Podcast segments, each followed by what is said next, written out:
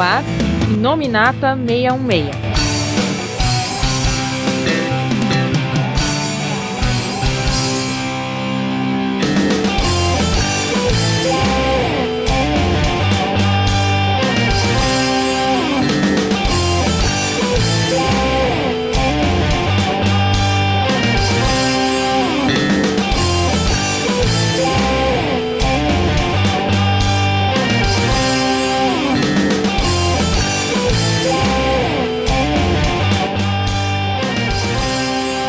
Olá pessoal, estamos começando aqui o nosso Inominata 66, nosso episódio 150 do Inominata 66. E como prometido, a gente vai falar sobre Guerra Infinita, Vingadores Guerra Infinita, que estreou agora nos cinemas, né? Bom, e vocês já sabem, né? Eu sou o Coveiro e para aqueles que estavam achando que o filme não tem um final, tem sim. Só que você talvez não esteja vendo pelo lado da pessoa que teve um final feliz, né? Ou quase isso. Oi, eu sou o Felga e realmente o Thanos chegou. Aqui é o Paulo e nós finalmente tivemos live action de Capitão Planeta. ai, ai, ai, ai. Eu sou o Magari, depois do Hulk verde, cinza, vermelho, azul, preto com bolinhas roxas, a gente teve o Hulk amarelo. Amarelo? É, amarelo. amarelo o filme todo. Verdade. Cara, você vai já começar o podcast irritando. Acho que o pior tipo de fã que a gente tem aqui no nosso site, que é os Hulk Boys, cara. Você vai fazer isso mesmo? Bom, se eles não ficarem irritados com o filme, quem sou eu pra irritar eles? Como eu já anunciei aí, a gente vai dedicar nosso podcast desse aí. É um número meio que o pessoal falou: oh, o que é que vocês vão fazer no número 150 tal. A gente não vai fazer nenhuma coisa muito comemorativa, não. Mas aproveitando que ia coincidir com o filme, né? Então a gente vai fazer um podcast até meio grandinho. Coincidir eu... não, pô. Foi planejado. A gente tava em trabalho com Marvel Studios. Eles só lançaram porque a gente ia lançar o 150 agora já se é, os dois conversando há bastante tempo, os dois lados, né? É, mas enfim, coincidências à parte, né? A gente vai aproveitar para ter um pouco mais de tempo nesse podcast, né? Pra gente falar sobre esse filme, que é o, até então o maior filme da Marvel Studios em termos de tempo, e também é o maior lançamento da Marvel Studios, pelo menos se a gente considerar os números de estreia, né? O filme é, saiu derrubando estraçalhando todo mundo, inclusive pessoas que eram mais pessimistas em termos de perspectiva de como seria a bilheteria é, de estreia, né? Do primeiro final de semana apesar de ter a maior pré-venda anunciada, né, pelo menos em alguns sites, dizendo que bateu em horas qualquer outro filme de super-herói, é, muita gente achava que ele talvez ficasse com uma terceira maior, talvez a segunda, né, deixando ainda o Despertar da Força como o primeiro do pódio. Mas não foi bem isso que aconteceu, né? Vingadores Guerra Infinita acabou esses três dias ganhando a melhor bilheteria de estreias nos Estados Unidos e também mundial. Então ele derrubou tanto o Despertar da Força lá nos Estados Unidos, como também o Velozes e Furiosos whatever, acho que é o 8, sei lá, que era a melhor bilheteria mundial até então de estreia, tá? E o caminho é longo, a gente tá durante essa semana aqui só vendo ele batendo cada dia mais os, os números é muita coisa para se falar nesse filme. A gente vai reservar um, talvez um espacinho muito pequenininho lá no final para ouvir o que a galera tá pensando, né? É, obviamente não dá para agradar a todos, né? Uma coisa que foi até curiosa sobre esse filme é que apesar do estrondo de bilheteria, os críticos não foram tão unânimes assim, né? Deixaram o filme lá para uns 80% de aprovação, mais ou menos, 80, ah, mas, 85. Mas crítico de cinema nem a gente. mas aí já a avaliação do público, né, dos fãs já foi bem melhor, né? Principalmente no Rotten Tomatoes. Mas claro, nem sempre é unânime, né? O Magaren citou aí o caso do Hulk, né? Eu vejo que tem um pessoal que já não gostou porque tal personagem não foi privilegiado, o outro desapareceu. Enfim, é, nem dá pra agradar todo mundo, né? Mas é o que a gente vai discutir hoje. Porque o único problema que essa história teve é que novamente os vilões não foram não foram bem desenvolvidos. Tinha uma porrada de vilão, mais de 22 vilões e só um herói. O herói venceu, deu tudo certo no final. Então, pessoal, a gente iria fazer a nossa leitura de Milos agora, mas como a gente vai comentar o filme primeiro aqui com vocês, a gente vai deixar então a nossa leitura de e-mails lá para trás, lá pro final do nosso podcast, e vai passar agora direto para nossa discussão. The entire time I knew him, he only ever had one goal: to wipe out half the universe. If he gets all the Infinity Stones, he can do it with the snap of his fingers. Just like that. Tell me his name again. Thanos.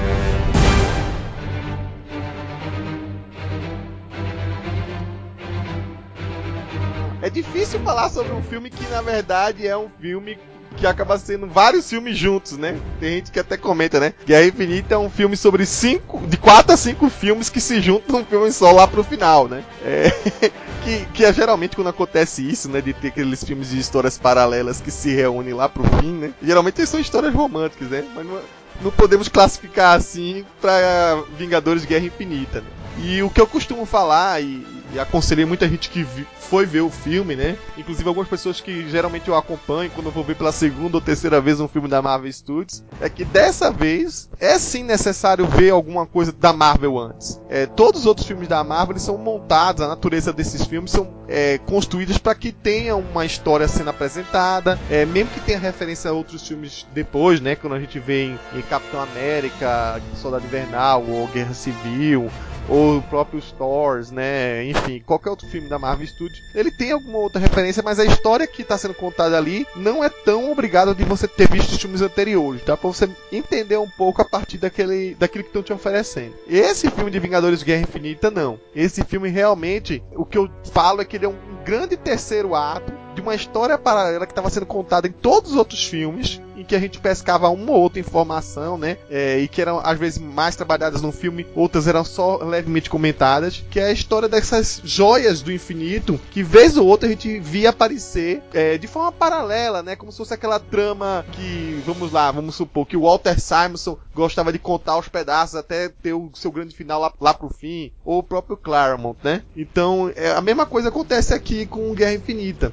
existia uma história sendo contada é, que podia ter ou não a ver com as histórias dos outros filmes separados, né? E elas se juntam agora e agora você finalmente vai entender o que diabos era aquelas seis joias do infinito que eles vinham me falando por aí, que realmente é, elas vão significar para a Marvel Studios como um todo. E quem era aquele vilão roxo que eu reconhecia lá dos videogames de antigamente, né? Que só vivia aparecendo em cena pós-crédito ou apareceu mais tempo em Guardiões da Galáxia, mas é, a gente só vive ouvindo falar e não tem muita ideia aí é, de quem é esse cara. É, será que toda a, a construção que está sendo feita dele vai honrar, né? O pessoal tá fazendo maior né? Maior é, é, alarde para esse cara chegar, mas será que ele vai honrar em ser o grande vilão da Marvel Studios? E eu acho que acabou honrando sim, né? Acho que a cena inicial da abertura do filme, né? Que é uma cena, inclusive, que ela depende muito de você ter visto Thor Ragnarok. Mostra que veio o Titã, né? Ele surge e sozinho ele derruba o Hulk, né? Ele tá junto com outros soldados deles, outros generais deles, né? Que é a Ordem Negra. Que a gente vai falar com mais detalhes mais adiante. Mas em algum momento o Hulk é lançado para cima dele e ele segura o Verdão, né? Ele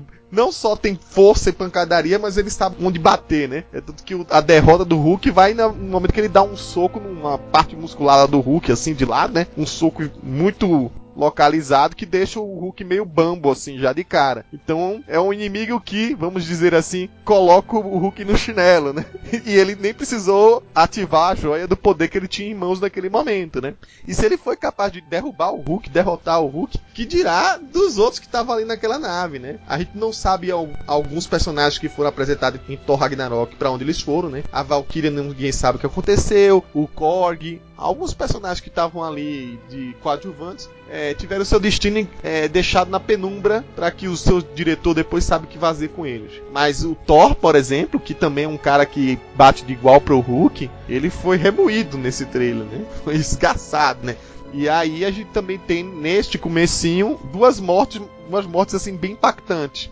Uma a gente até esperava, né, que o ator Idris Elba, a gente sabia que em algum momento ele já estava meio de saco cheio de estar tá na Marvel Studios, e aí foi uma maneira de impactar muito a chegada de Thanos, matando ele, né? Já tinha morrido tanta gente lá em, em Ragnarok, então vamos deixar esse aqui pra, pra morrer de outra forma impactante aqui nesse filme, né? E aí, de uma maneira que ninguém esperava, né? O Loki, eu mesmo, que acho que a gente tinha comentado no podcast passado, achava que o Loki talvez fosse trair de alguma mais uma vez o grupo, mas aí se ele ia, se ele ia trair, né, mais para frente o Thanos ou não, nem deu margem para isso, né? Que ele dessa vez foi tentar ser fiel ao irmão, é, ele acabou entregando a segunda joia para o o Thanos, né, em troca do, de não matarem o Thor. Só que aí, antes de o Thanos partir, né, ele mata o Loki, né? O Loki foi tentar mandar um desperto de tentar matar lá sorrateiramente o Thanos. Eu achei muito suspeito essa cena. Eu acho que talvez tenha alguma coisa escondida aí nela, mas fica para minha especulação só. E aí a gente tem o, o grande é, prelúdio dessa história, né? Mostrando aqui veio Thanos, aqui veio a, a, a, Ordem Negra, né? E aí algumas peças já estão montadas, né? A gente vai ver que o, o Hulk é mandado para a Terra e a nave onde estava Thor e os Asgardianos é explodida e ele é,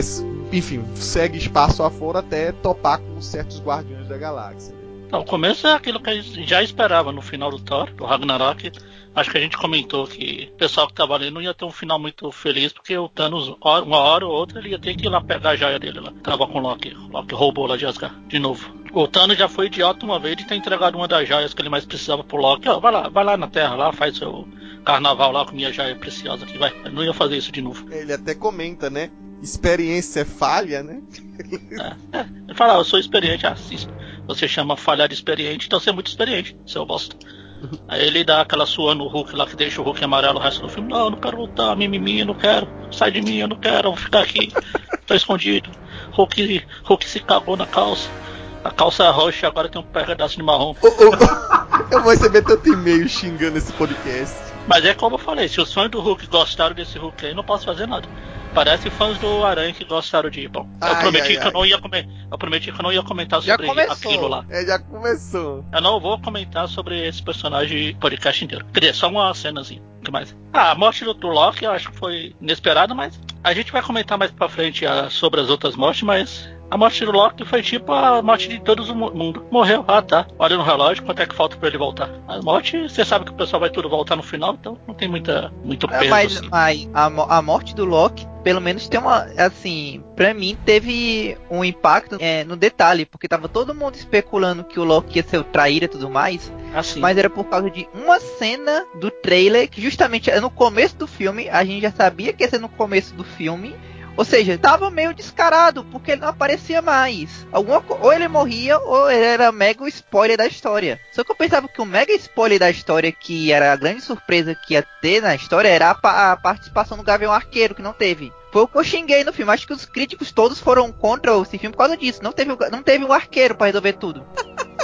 guardaram pro segundo filme. Se tivesse, não ia sobrar nada pro segundo. Mais alguma coisa, Manga? O Thor foi aquele apanhou, feito gente grande do, do Thanos aí. Como você falou, o pessoal que não conhece o Thanos já, já falou, opa, então esse cara aí realmente não é um vilão bosta do Marvel Studio. É, e, e a cena, a, a, parte sonora do filme vem em IMAX, cara. Eu fui ver em IMAX logo na, na cara do gol, assim, sabe? É, eles botaram na, na, na, parte que o Thanos tá de armadura, que é essa única cena que ele tá de armadura, né? As porradas, assim, parece aquelas coisas de briga de medieval mesmo. Cada porrada que ele dá é uma batida de metal violenta pra caramba. Então isso, isso mexe com a pessoa que tá assistindo, né? E aí deixa a, a, a, a luta ainda mais brutal. É isso aí, tu me lembrou um detalhe. O Thanos é de Libra, porque para ele lutar ele tem que tirar a armadura primeiro.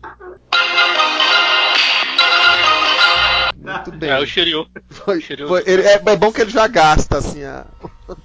Cada um com seu checklist. Vai, Felga. Cara, é, o filme acho que já começa a ser praticamente uma, é uma continuação né, do, do final do Thor, né? Ragnarok, né? E ele já começa assim, realmente, cara. Já, assim, onde, por onde, assim, todas as cenas que o Thanos chegava, era, era massacre, guerra, explosões. E assim, já começa o filme, né? Você já começa o filme com tudo destruído. O Thor é, apanhando que nem gente grande lá o como é que é o Heimdall completamente também ferrado a nave é destruída lá pelas tantas, o Loki é morto, ou seja, já, assim, o filme já começa sem grandes enrolações. Thanos mostrando a, a que veio e que realmente nada assim, mostrando que nada iria pará-lo até ele obter todas as joias, né? Já começou o filme com uma história que a gente não viu, né? Que foi o massacre de Xandar, né? Isso, é. Que foi, vamos dizer assim, foi onde o Thanos começou, né? A, a busca pela, joia, pela primeira joia, no caso do poder. É, e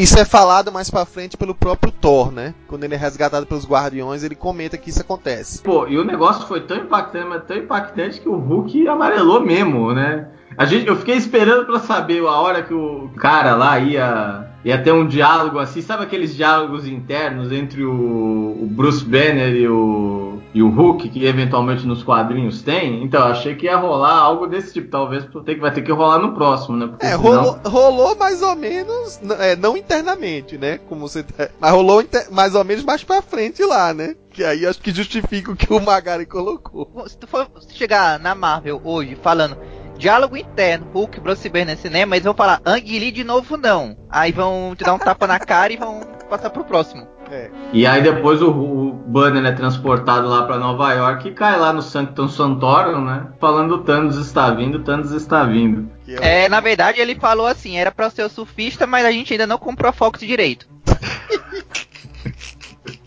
Será que na versão dublada ficou Thanos ferrados? Nós estamos ferrados? o- Não, não ficou não assisti. Não, pior que não, vê, fala, Mas Thanos poderia está ser, poderia ser. Mas seria ótimo, estamos ferrados. Estamos... Não, e- Não, mas o legal é porque, pelo menos, uma coisa do, do MCU que é legal é justamente o fato de que os personagens eles não têm aquela transmissão de pensamento, de onisciência de todos os personagens. Que acontece às vezes em quadrinhos que você. O cara não era nem pra se conhecerem, mas um sabe o histórico da vida do outro inteira. Aí chega o, o, o, o Bruce Banner lá. Thanos está vindo. Aí o vem o Doutor Estranho. E eu conheço. Quem é esse cara? É, ele até fala, ele fala, Who, né? Quem? De vocês tocaram a bola aí, vamos então seguir pra falar do lado do, do Doutor Estranho do Hulk, né? Vamos deixar o Thor na geladeira um pouco, né? Já que ele tá se engrando toa Congelando. pelo espaço, né? Tá tremendo. É. E aí a gente tem em Nova York, o Hulk chega nessa situação que vocês me falaram, né? O Paulo lembrou bem que isso é uma referência aos quadrinhos. É legal porque o, o Doutor Estranho tá junto com o Wong ali, né? E o, o- e o Wong não. Eles não têm dinheiro pra nada, né? Pelo menos. o- Quer dizer, o Doutor Estranho até que tem, vai.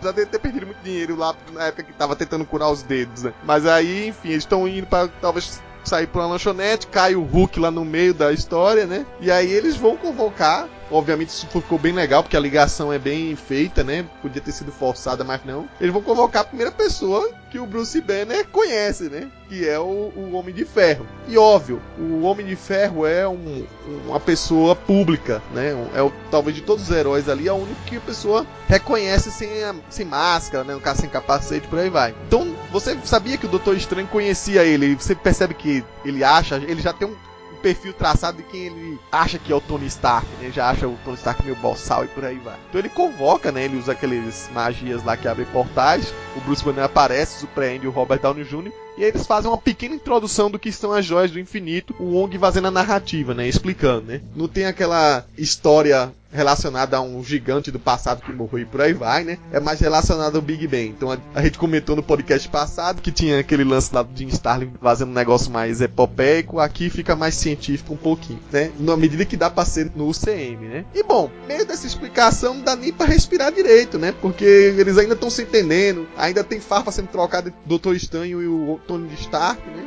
Quando chega, os dois personagens a mando de Thanos pra buscar a joia do tempo, né? O Thanos falou, olha, tem duas joias na Terra, né? Isso talvez não tenha ficado claro pra quem tava assistindo e não lê quadrinhos, mas sempre que se pega uma joia, né, as joias vão apontando então a outra, né? Elas têm um, meio que um sensor assim. Então, à medida que ele vai coletando mais joias, ele vai sabendo mais diretamente onde elas estão. E aí ele encaminhou, que a gente sabia, né? Uma devia estar com visão, né? E a outra agora com a joia do tempo. E aí quem vai para lá para bater com esses heróis, nesses quatro heróis, é o False de Ébano, né? E nos quadrinhos é o Estrela Negra. Mas eu acho que no filme nem nomearam ele, mas disseram que o nome no, no filme ia ser Cool Obsidian, né? Que enfim, são dois filhos de Thanos, né? são personagens da Ordem Negra. Falso de Ébano tá magnífico nesse filme, né? É, acho que o nome do ator que faz ele é o Tom Val Taylor, né? É um personagem que fazia série de TV. Ele fez o mocap do filme e fez a voz. É o único que fez os dois é, dessa, de todos dessa Ordem Negra aí, né? E- Cara, só teve um problema pra mim nesse personagem. Foi a dublagem dele. Porque botaram, botaram o James da equipe Rocket, cara. Toda vez que ele apareceu, eu só imaginava ele falando: é, é prepare-se para com- encrenca, encrenca em dobro. Ah, Paulo, não vai fazer nada. Você vai ver toda vez dublado. Eu vi dublado também, como eu não sou muito fanático aí Pior essas que é vozes. verdade, né? É a voz do, do cara mesmo. É, cara, ou seja, é a parte equipe Rocket do. É os incompetentes. O cara sempre vai em dupla e sempre perde. No filme, é, ele se torna alguém muito, mas muito poderoso do que o que a gente conhece nos quadrinhos. Nos quadrinhos ele é mais ataques, ataques psíquicos, né? Aqui ele, ele é quase uma- um telecinético assim de grandeza assim molecular, pelo que eu entendi, que ele modifica as coisas. Ele não só levanta as coisas e joga, ele vai alterando o que ele, o que ele consegue manipular, vamos dizer assim, né? Então fez pau a pau com no Doutor Estranho, né? A gente vê o Homem de Ferro também com a armadura nova dele, né? Que já mostra desde, do, desde o primeiro momento em que acontece, em que ela, que ela aparece, né? Que ela vai se reconstruindo no corpo dele, é, como se fosse a, aquelas estruturas da Blade Edge, né? Nanotecnologia. É, na nanotecnologia. E é uma mistura da armadura mais nova dele, né? Que ela é capaz. Ela tem excessos de material, assim, nano, né? Então ela é capaz de construir construtos além da própria armadura que envolve ele. Então, se ele quiser construir um, uma mega arma, ele constrói. Se ele quiser construir uma adaga saindo do braço dele, ele constrói. Então ela é bem remodelada mesmo, né? Como é a, a versão mais recente que saiu nos quadrinhos. E a gente também vê que o Banner não tá nem um pouco é, preparado para voltar a lutar, né? É quando a gente finalmente descobre que ele não consegue virar Hulk, né? Ele é amarela, né? Como o Magari falou aí. E, e o Tony até faz piada, né? Tipo, pô, você tá me envergonhando na frente dos magos. E apenas dois caras da Ordem Negra, eles conseguem é, é, deixar, assim, a trancos e barrancos, quase os heróis, né?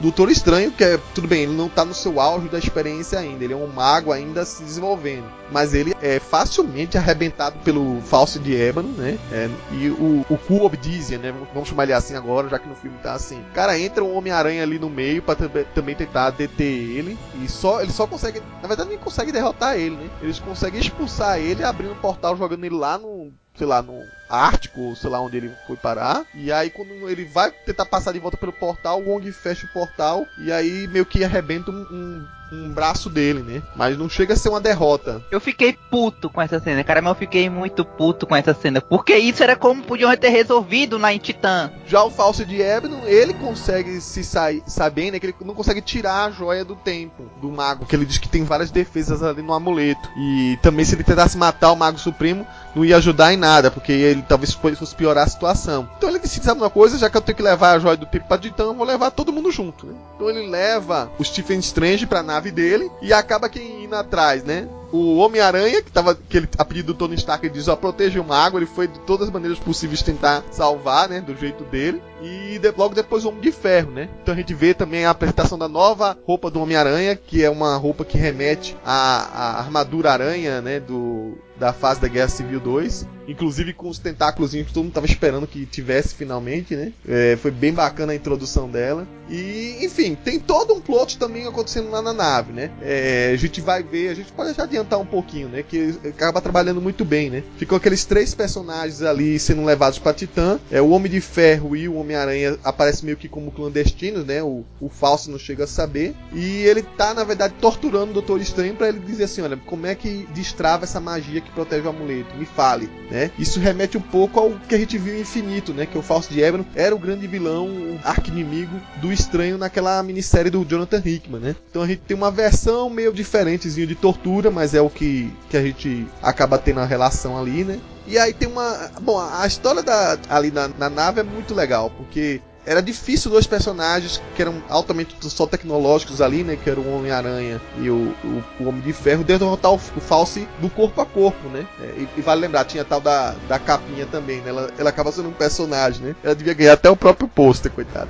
Mas não ganhou. E aí ele, através de uma ideia do Homem-Aranha, né? A segunda ideia que eles fazem nos filmes de remeter na cultura pop, né? Ele fala, ah, porque a gente não faz que nem Alien, né? Já que a gente não pode derrotar ele, foi praticamente derrotar ele do jeito que derrotaram o Estrela Negra, né? O Cuob né? Vamos largar ele longe e, e, pronto, já que a gente não pode derrotar na, no, na mão. E aí eles fazem aquela referência lá, Aliens, né? o, oitavo passageiro, ou até o próprio Aliens do James Cameron mesmo, que é lançar o, o falso diabo pro espaço, né? Uma coisa que ele certamente não esperava. Né? É. é interessante ver, né, os dois Sherlocks, né? É, um, um na frente do outro, né? E, e, ambos trocando farpos, né? Porque, bem ou mal, tanto, tanto Strange quanto o Stark são personagens de ego altíssimo, né? Os dois ali se colidindo, até para um que até para mostrar quem é que um quem é que salva o outro, quem é que manda no outro, quem é, né? Então os dois estão sempre em, em como é que fala, em confronto, em, em atrito, né? Aí você tem o Homem-Aranha completamente assim, tipo, oi, completamente perdido, chegou para tentar ajudar e aí o Tony Stark falou para ele ir para casa, não, não entra nisso, não resolve e tal. E assim, cara, são ótimas sequências. Acho que realmente eu não assisti, eu assisti a versão dublada, então talvez até a, o falso de Evelyn tenha ficado melhor, porque nos quadrinhos ele é um baita personagem, né? Eu acho que apesar de ele ter sido jogado no espaço, acho que ele não morreu.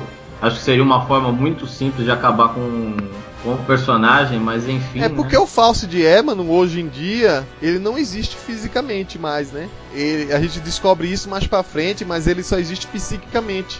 Uhum. Então talvez o corpo físico dele tenha morrido, mas psiquicamente não, né? Quem leu a, a minissérie do Tênis sabe disso. do dentro da Ordem Negra, ele assim, nos quadrinhos ele é um manipulador, então ele não resolve as coisas na base da força física, né? É, ele resolve as coisas na base do papo, né? Literalmente falando, né? Você vê que dentro dos quatro personagens da Ordem Negra, ele é o que mais tem diálogos, ele é o que mais é fala e que provavelmente acho que ele é o mais antigo da, da Ordem, né? Mostrou lá aquela aquela cena lá, a gente vai falar mais pra frente, da, do massacre do planeta da Gamora, né? Provavelmente ele é o único que aparece. O nome da raça é Zen Wolberes. Isso, que aí mostra ele é, ele acho que é um dos únicos da Ordem Negra no- mostrando uma cena no passado, né? É, Ele é velho, tem cabelo branco hoje em dia, né? Ah, sim. Ele é um bom personagem, inclusive, pra continuar no próximo Vingadores, né? Então eu espero que ele realmente só tenha sido um contratempo aí pra ele, né? Mas é, meu, as referências à, à cultura pop, né? O, é, tem até uma hora que fala lá pro, pro Peter, para de falar essa. é, Para de. Nada de referência de cultura pop, acho que o Stark fala pra ele e tal. Foi muito legal essa série, principalmente pelos diálogos envolvendo o Fausto. Uma coisa que você falou sobre a briga de ego deles é que ficou bem sutil isso no começo, na primeira luta de Nova York, é que eles estavam se atrapalhando. Não parecia muito claro, por exemplo, uma das cenas que a gente achou que ia ser uma combinação de poderes nos trailers, né, que o Doutor Estranho tá armando a magia e chega o, o Homem de Ferro por trás com um laser assim, com um laser não, com o repulsor dele. Pelo trailer a gente achava, pô, estou combinando magia e tecnologia, mas não, o Homem de Ferro atravessa o Doutor Estranho bem no meio da, da hora que ele tava lançando lá aquela, aquele disco de magia dele lá, sei lá o que queria fazer, né? Acabou o feitiço sendo cancelado. E eles não estavam se obedecendo mesmo, porque um, um- um dizia, some daqui e leva a joia do tempo, que é isso que eles querem. E aí o, o Doutor Estranho fala assim, não, ela fica comigo e talvez eu queira usar ela aqui, né? Então eles acabaram, no- talvez por não estarem de acordo, até, e até quando chegou na, na hora da espaçonave também, eles estavam brigando ainda sobre o que fazer, né? Eles não conseguiram ter o melhor resultado naquela batalha lá. O Doutor Estranho, acho que foi um dos melhores personagens do filme. Ele teve uma boa, até crescida do filme dele lá. Teve mais magia, mais urucubaca, mais ocos pocos lá. Até as faixas de Sitorak lá, que tá todo mundo feliz da vida por ele ter usado. Amém, Ele graças a usou aí. É, então. Teve também outras magias aí que também não foram nomeadas, né? É, os ventos de Watumbi, as imagens de Icon. Depois dá uma olhadinha aí no nosso site aí, num artigo que tem sobre referências dos quadrinhos. Eu separei um monte aí, vale a pena. Sem, sem contar que ele foi o que deu o maior tapa na cara do Stark. Que tá pensando que todo mundo trabalha pra você, sua bosta? Eu não sou não. então, esses falsos, esses negócios, esses Ordem Negra aí, o Curirim, o Hulk genérico lá. Eu sempre fiquei curioso, porque como eu leio o quadrinho há muito tempo, os personagens que apareciam, de uma forma ou de outra, eu já conhecia nos quadrinhos. Esse pessoal da Ordem Negra aí, pra mim, são todos completamente novos, porque quando eles apareceram eu já tinha parado com as drogas. Então, pra mim, eles todos né, nem federam nem cheiraram, foram tudo o vilão padrão do MCU. Esse Kuririn aí, o, ele, a única coisa que ele serviu foi pra trazer a única, a único traço de, de personalidade do, do sobrinho do Stark, que dos quadrinhos lá, que é o Homem-Aranha Assassino, que foi dele a ideia de ter jogado o bicho no espaço. Ah, mata esse inútil aí já era. A, a pessoa tá pegando o mesmo doença que o mosquito que mordeu o Paulo, né? De ficar modificando a história ó, pra, pra, Ah, da não foi? perspectiva dela, né? Qualquer, qualquer um que lê, ou, que lê as histórias antigas do Homem-Aranha, o dos quadrinhos, não esse bosta aí, sabe que ele é, ele é chegado em matar as pessoas. Já bom. tentou e já conseguiu várias vezes. Tá bom.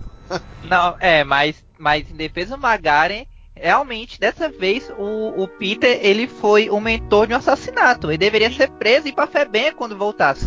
que foi bem? O cara tá com medo de alienígena, uma criatura que pra ele é um monstro. Isso quer do dizer armário. que só porque o cara é um alienígena, ele não tem direito à vida, é? Que, que preconceito é esse com seres Pô, Não alienígenas? tem regulamentação aqui ainda da Terra pra isso, Paulo. Eu achei legal a interação dos personagens do, dos dois, dos dois Sherlock Holmes aí. Achei bacana. Ficou, apare- só ficou faltando o, o carinha lá do Pantera Negra aparecer o Watson e falar, ué, Mas tem dois de vocês? É, eu até achei que poderia ter mas eu- pelo que eu tava ouvindo nas últimas notícias, eles não estão dando muito bem não, né? O, o Martin Freeman e o Benedict Cumberbatch ficam meio que se estranhando, né? Alfinetando um ao outro em entrevistas diferentes, né? Enfim, nessa parte toda indo pro espaço, o plano pra acabar com o Kuririn. Kuririn é o, é o falso de Ebra, não é isso? É, o cara Tá que não bom. tem nariz.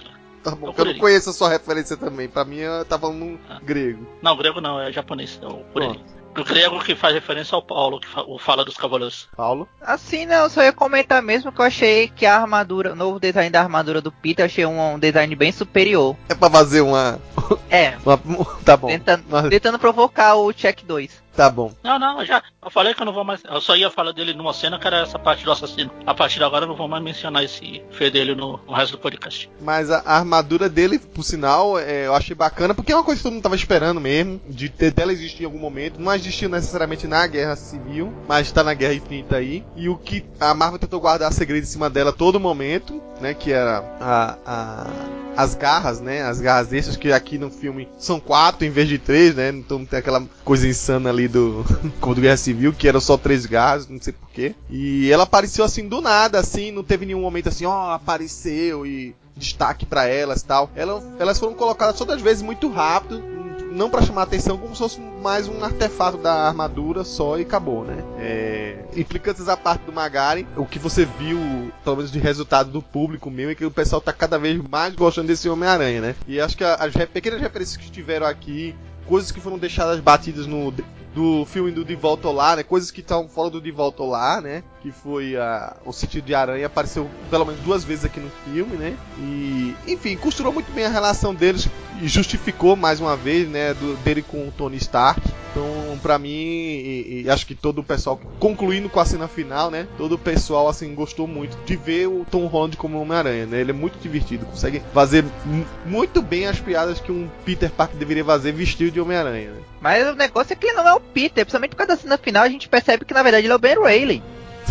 Bom, e aí no final desse rolo aí da, da cena da, de Nova York, a gente vê que o Bart vai pro espaço, né? Sobrou o Wong e o Wong falou assim: ó, não tem mais nada que fazer aqui, vou cuidar do Sancto Sotoro, tchau. Aí fecha o portal e aí aparece a ligação pros próximos heróis, né? Literalmente a ligação, porque o Bruce Banner que não conseguiu fazer muita coisa, pelo menos pega o telefonezinho que o Tony Stark deixou pra trás e liga pro Steve Rogers, né? Pra dizer, olha, tem alguma coisa acontecendo e fica de olho na joia do Visão, porque vinha alguém aí catar ela. Quer dizer então que o, o Tony Stark passou os últimos três anos andando por aí o tempo todo com aquele Nokia tijolão no bolso? É, é tipo um pager, né? pra ele foi isso aí. Que ele olhou assim, tipo, cara, era. É, não, eu vou contar com isso aqui porque vai que. Eu tô brigado com o cara, mas vai que acontece alguma coisa, né? Ó, mas veja só, isso aí tem até justificativa, Paulo. Porque você vê que a Pepper tá todo momento falando assim, você não consegue largar da sua. Lembra de Homem de Ferro 3 que ele tava todo paranoico, né? Uhum. E aí a, a Pepper reclama com ele que ele. Porque você tá correndo, que aquilo não tava grudado no peito dele. Aquele triângulo lá. Que era além de ser o, o Arc Reactor dele, ela tava guardando todos os micro robôs que davam forma à armadura, certo? E aí a Pepper fala, ué, por que você tá com isso aí? Larga isso aí, a gente tá correndo aqui de boa, tal. Ele, não, isso aqui é só, deixa, é besteirinha, é só pra segurança, mas vai que, né? Então, a gente não pode esquecer que o Tony é o, único, é o mesmo paranoico de Homem de Ferro 3.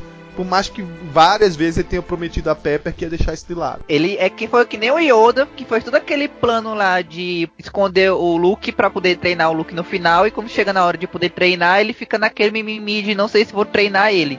Porque o, o Stark fica com isso aí no bolso. Vai que eu preciso ligar pra ele. Aí chega o Bruce Banner dizendo: Olha, o Hulk apanhou, o Thor morreu. Tá vindo um capeta destruir a Terra. O cara, ah, eu não sei se eu ligo pra esse cara que só tem um escudo. Ah, ele perdeu o escudo. É, mas aí deu a entender que é o seguinte, ele ia ligar, mas aí já chegaram chutando. Aí o cara não tinha que É, é fazer. mais ou menos isso. Ele ia ligar mesmo, mas aí, os ca- aí o falso de Ebony e o Cu Obsidian chegaram chutando tudo, aí não deu nem tempo de.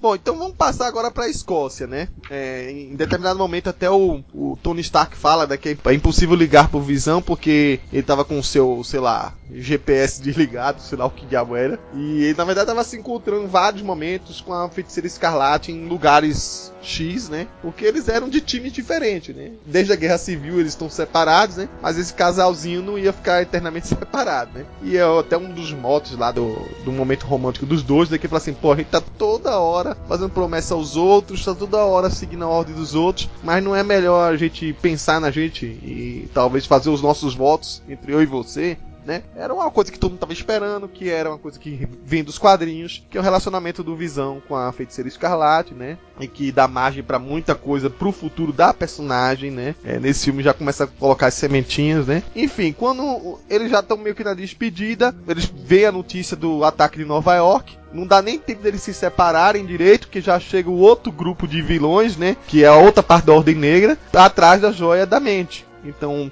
nesse momento do ataque tá próximo à meia-noite e o Corvus Glaive, né? E, enfim, essa é uma, a cena que são os dois personagens mais fracos entre aspas. É difícil até dizer isso do Corvus Glaive, porque nos quadrinhos ele é sempre cantado como o maior assassino de Thanos, né? O general dos generais de Thanos. Aqui trocou isso de ordem, né? O False é, realmente parece ser o mais experiente, o que é mais fiel a ele lá. E aí esses dois vão atacar o, o a feiticeira e o robô. Acabam os dois ganhando um reforço do Steve Rogers, do Falcão e da Viúva Negra, né? Vale lembrar que esses personagens aí estão foragidos, né? De vários lugares do mundo. Então estão bem modificados, né? Viúva Negra para se disfarçar ficou loira, o Rogers usa barba, vamos, o uniforme dele tá bem esfrangalhado, né? A viúva não, tudo bem, mudou só de uniforme, mudou até de cor. É, acaba sendo talvez uma referência bem leve a Helena Bola Nova, né? Mas não fica bem claro isso, né? É, só, só um detalhe, cara. Isso aí é a escola Clark Kent de disfarce, viu?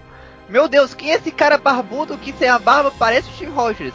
É, mas eu não sei se ele tá andando pelos mesmos lugares assim tão fáceis, né? Nem tá arrumando emprego por aí, né? Nada foi dito sobre o que eles estavam fazendo, né? Por onde eles estavam andando. Mas enfim, aí quando eles chegam realmente pela maioria do, de um lado, né, da a superioridade numérica ali, eles acabam derrubando a, a Ordem Negra, né, a, a próxima e o Corvos, que ficam prometendo que vão atacar da próxima vez, ah, nos aguardem. Né? Então eles desaparecem lá e enfim, e aí a gente finalmente vê a reunião do grupo, né? O, o Steve decide que vai voltar para Nova York ali, é, já que o Tony Stark tá desaparecido, né? É, ele acaba se juntando aí ao Jim Rhodes, que estava lá no quartel-general dos Vingadores, e também o Bruce Banner, né? Que não consegue mais se transformar em Hulk, e ele que vai contar a história do que está acontecendo para todo mundo ali, né? Ele que, que coloca as pessoas por dentro, né? Tem uma pequena participação especial aí do General Ross, enfim, virou secretário de defesa dos Estados Unidos. Ele, inclusive, é aquele versão mais implicantezinha, né? Ah, você acha que só porque vocês salvaram o dia hoje vão ganhar perdão? Não vão. Mas enfim, desligam lá o telefone, né? A holochamada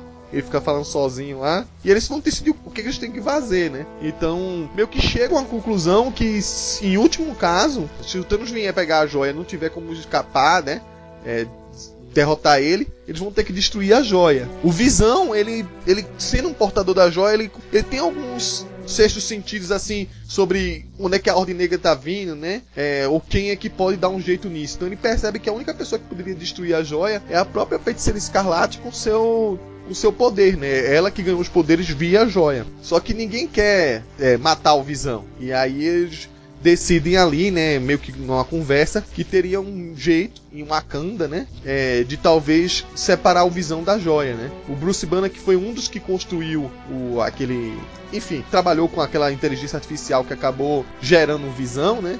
Lembrou que o Visão não é só a joia, o Visão parte dele é Jarvis, parte dele inclusive tem um pouco da mistura pelo que eu entendi ali, né? Da personalidade do Bruce Banner com o Tony Stark, né? Ele é um misto de coisas. E até o, o, o Bruce fala, né? Você, ó, talvez a gente separando ele da joia fique só. Fique boa parte do Visão ali. Talvez até a parte que seja boa do Visão, né? Então é o que eles decidem. Então, pra ir pra Wakanda, então a gente vai ter toda, digamos assim, grande parte do ato 3 rolando lá, né? E a gente vai ter um, uma parte do podcast só para falar sobre isso. Mas aí isso fica mais, pra adiante. Você esqueceu a parte principal dessa parte toda, que foi o momento lá em que ele tá no desespero falando do Thanos. Aí vem o, o James Rhodes e pergunta: Mas onde está nossa arma secreta? Onde está o Gavião Arqueiro? Aí, os, aí o Steve Rogers falou assim: o roteirista disse que precisava ter dois filmes, então a gente só colocou ele no próximo. É, eles explicaram que o, o Gavião Arqueiro e o, o Homem-Formiga, pra conseguir ver a família, ganharam um tipo de perdão em prol de não usar os poderes, né? Se o Gavião não tem poder, mas enfim. Mas eles estavam com as tornozeleiras lá, com prisão domiciliar, né? Agora eu tô imaginando como vai ser o filme do Homem-Formiga em prisão domiciliar, cara. Vai ser tipo você, é, uma sitcom mesmo. Vai ser só um cenário mas, a casa dele. Mas o trailer não adianta nada, aparece ele com tornozeleira. Isso você já viu. O primeiro trailer aparece. Não, eu vou olhar depois o trailer lá mesmo. E a outra parte também, cara, é porque é uma vergonha. Tem lá aqueles dois mega assassinos do Thanos, Ordem Negra, blá blá blá blá blá blá blá, blá com suas armas ultrafuturistas. Aí eles derrotam os dois caras que deveriam ser os mais overpowers dos Vingadores, porque o Visão era pra ter todos os poderes do. Ah, vamos ser sinceros, o Visão, ele é o. praticamente é o super-homem que pode ficar intangível da Marvel. Até capa tem, tem todos os poderes que você imaginar. Mas o poder do Visão dessa, desse filme é morrer. É, estou morrendo, estou morrendo. Parece que, tipo, o primeiro golpe atingiu o senso de vida do cara. E a feiticeira escarlate, ela. Parece que os poderes dela também são convenientes no momento do- da história, cara. Porque ele, os dois foram derrotados por dois acrobatas e um carinha que era um ex-soldado aposentado, cara. São três inúteis, praticamente, contra ameaças cósmicas. Vamos ser sinceros. É. São inúteis. É, essa parte aí, vou ser bem sério, é que eu achei mais forçada. Mas eu, eu entendo da seguinte maneira. É, o Corvus Glaive, pelo menos, é, é des- descrito assim nos quadrinhos, né? Eles não são poderosos em termos de magia, energia e por aí vai. Mas eles são habilidosos ao ponto de serem máquinas assassinas. Cara, eu reli, eu reli Infinito antes do filme, cara. O Corvus Glaive derrota o Hulk e o Hyperion sozinho. pois é, então. Mas aí, sei lá, vai que é por conta de jeito de lutar mesmo, né? É que nem aconteceu, tem uma história lá do Quarteto Fantástico do Mark Miller que isso acontece. Que o poder do cara era ser tão poderoso quanto o adversário dele. Ele foi enfrentar o cara sem poderes, aí se fodeu. Não, acho que não é isso. Não. Não, essa parte assim que eu fiquei meio assim, e também tu, tu perdeu uma excelente oportunidade de fazer uma piada, porque você tá dizendo que eles foram pra Escócia se encontrar em lugares X. Aí você podia ter dito que toda essa parte se passa na Ilha Muí. É, de fato, é, vamos dizer assim, é uma parte meio intermediária, né? Porque na verdade as etapas seguintes são até mais interessantes mesmo. Mas olha, eu vou te falar, tanto o Corvus quanto a próxima meia-noite, nesse filme, eles não estão no nível overpower dos quadrinhos, né? Inclusive é o que a gente vê ao longo do filme. Eles pelo menos man- mantiveram essa, essa certa coerência, né? E assim, o Visão, tanto o Visão quanto a Feiticeira não são dois super soldados, né? Agora, a Natasha e o Steve são dois, principalmente a Natasha, né? É uma assassina russa aí altamente treinada. O Steve é um puta, é um super soldado, tá? E bem ou mal, o Falcão também é um soldado. Também assim, eles aproveitaram de certa forma um pouco do elemento surpresa, É tal. que foi o que o Corvus Enfim. fez, né? O Corvus feriu mortalmente o Visão e a feiticeira tinha que proteger o Visão ao mesmo tempo lutar. Então até É. talvez eu concorde que seja tá sendo mais forçada em termos de equiparação da briga, né? Mas eu entendo porque como eu falei, a feiticeira nunca foi uma soldada, uma soldada, uma militar, né? Uma, uma É. assassina. Então ela usar os poderes dela pra outra coisa. E de certa forma, essa, é, nessa parte até mostrou algumas coisas dos poderes delas que, que a gente não nem imaginaria, assim, tipo, ela dando voando tipo Jean Grey, né? Com telecinese, né? Até de certa forma teve com o desenvolvimento. É claro, ela tinha que se preocupar com o, com visão, né? Tanto é que depois de umas cenas mais pra frente ela faz umas coisas bem overpowered, assim, sabe? Com, com os poderes dela, né? É, mas só vamos lembrar que, tipo, ela, ela também não é exatamente. Ela não é o Homem-Aranha de novatice, porque se você for parar pra analisar, eles já tinham um, um certo treinamento, aí depois foram lá pra Hydra, aí foram feitos lá experimentos com eles. Aí passaram por outro treinamento, tanto é que eles conseguiram é, enrolar lá os Vingadores no segundo filme. Depois passa, deve ter passado por mais um treinamento lá pelo Steve Rogers e da Natasha por dois anos. Pra chegar à Guerra Civil e depois ela passar dois anos fugindo. Ou seja, tipo, treinamento era o que ela devia ter ao máximo ali já. Ou então, a não sei que ela, vocês queiram dizer que ela é o Daniel San, que a cada filme tem que rebutar o treinamento. Não, mas ó, pegou, pegou ela de surpresa também. Não adianta. A cena, o, o grande lance foi esse. Ele derrubou o Visão facilmente, porque a lança lá era especial, lá ele não conseguia nem ficar intangível, certo? Então isso afetava os poderes, tá? Ele ficou, você viu, ele ficou o resto do filme inteiro reclamando que estava ferido e morrendo por causa daquele ataque inicial. E ela, bem ou mal, ela tinha que ficar. Ou, ou ela lutava, ou ela se preocupava com o, o, o, Visão. Então não tinha meio termo ali. Então deve, sobrou realmente pro Capitão América resolver a parada. Essa parte aí eu, eu achei durante o filme inteiro que o Capitão América ficou meio de escanteio. Pobre coitado. Guardaram ele pro próximo filme igual guardaram o avião aí. É, provavelmente, né? Isso tá bem claro, na verdade, né? É, Pelo é, jeito que escolheram os personagens lá pro final, ficou bem claro que o capitão e a viúva ficaram de escanteio mesmo. Mas propositalmente, né? Sim, sim. Mas, então, mas nessa cena aí foi uma das poucas vezes que a gente viu ele brigar. Pouca não, acho que a única. Tirando a porradaria lá no final. E viu ele brigar um pouquinho. E o Paulo falou que essa batalha aí se, se acontece na ilha Moir lá, mas na verdade não era Ilha Moir, é no Jassanã. Que... Tem uma hora lá que o, que o Visão fala, quando eles estão indo embora, quando ele e a feiticeira vão embora, a feiticeira fala, fica, Visão, não sei. Aí ele fala, ah, e se eu perder esse trem das 11 aí?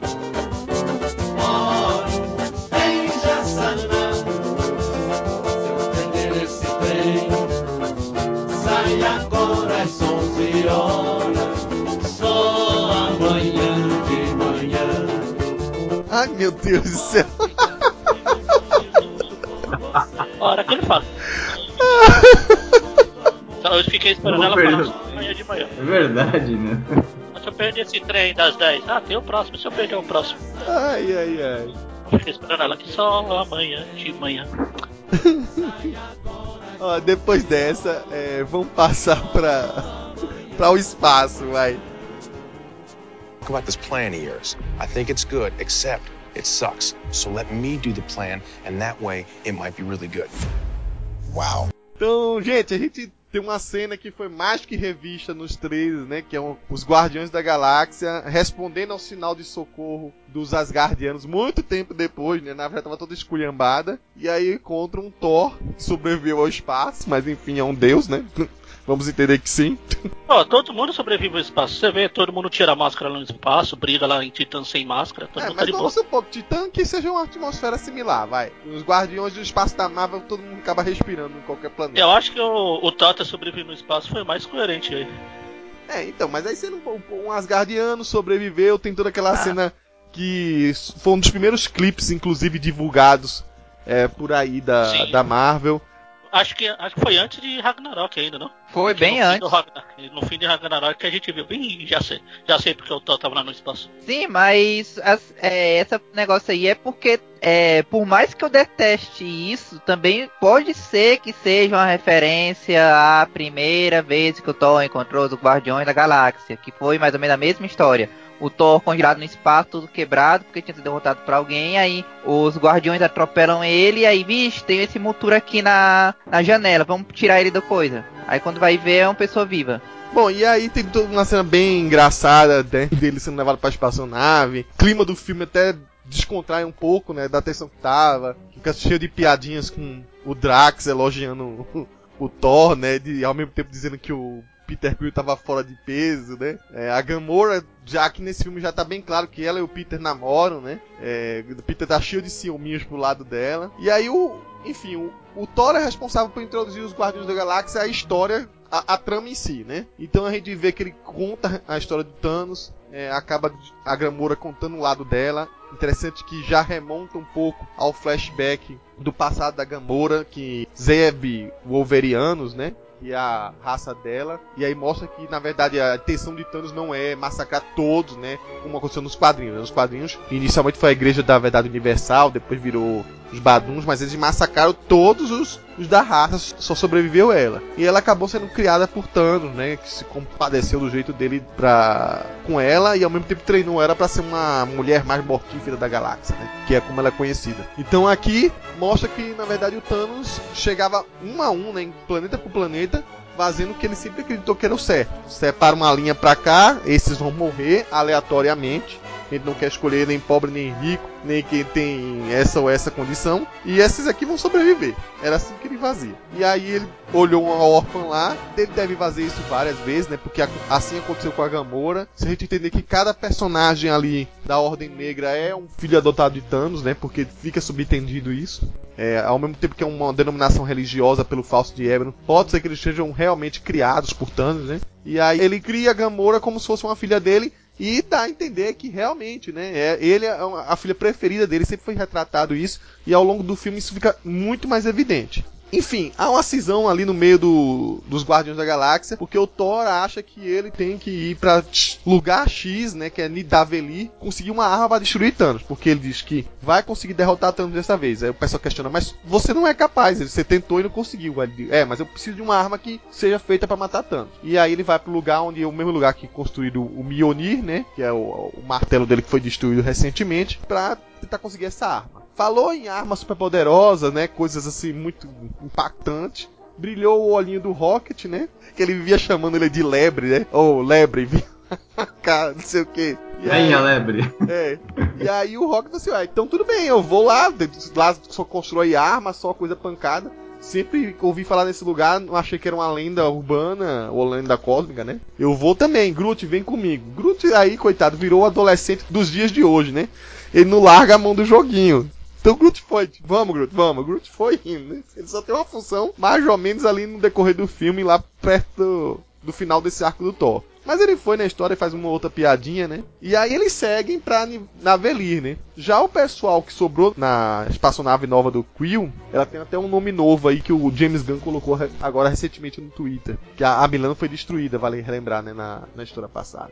E aí eles lembram que eles têm que talvez impedir Thanos de pegar a próxima joia, né? O Thor já tinha cantado a bola que essa joia provavelmente estava em, em lugar nenhum, porque eles, né, os Asgardianos levaram, entregaram a joia pro colecionador, né? Que ele é um, tipo um curador de um museu, né? Uma item tão importante, vamos entregar pra lá.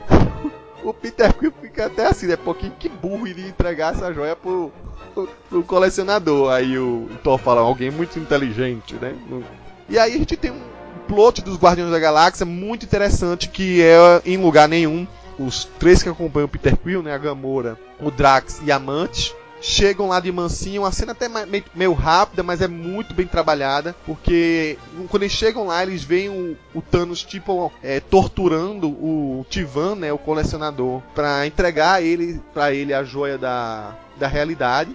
Aí meio que assim à toa, sem um plano definido, a Gamora acaba saltando na frente pra matar o pai. Ela acha que matou um pai em certo momento, mas começa a chorar. Ou seja, existe essa dubiedade de mesmo ele tendo massacrado seu povo, ele foi o cara que estendeu a mão pra ela, ele foi o cara que criou a ela, então ela é meio dividida entre amar e odiar ele. Isso meio que enalteceu o Thanos, né? Porque na verdade ele tava fingindo tudo aquilo. Ele desfez a realidade, desfez aquela encenação e falou assim: Ó, só queria ver, ter certeza, né? Porque eu até achava que sim, mas agora eu tenho certeza que você guarda também um pouco de amor por mim. Você choraria mesmo sendo contra mim, mesmo te- sabendo que tem que me matar, você ainda zela por mim, né? E aí usa a joia da realidade, inclusive, pra desfazer dois guardiões de uma maneira muito similar aos quadrinhos, né?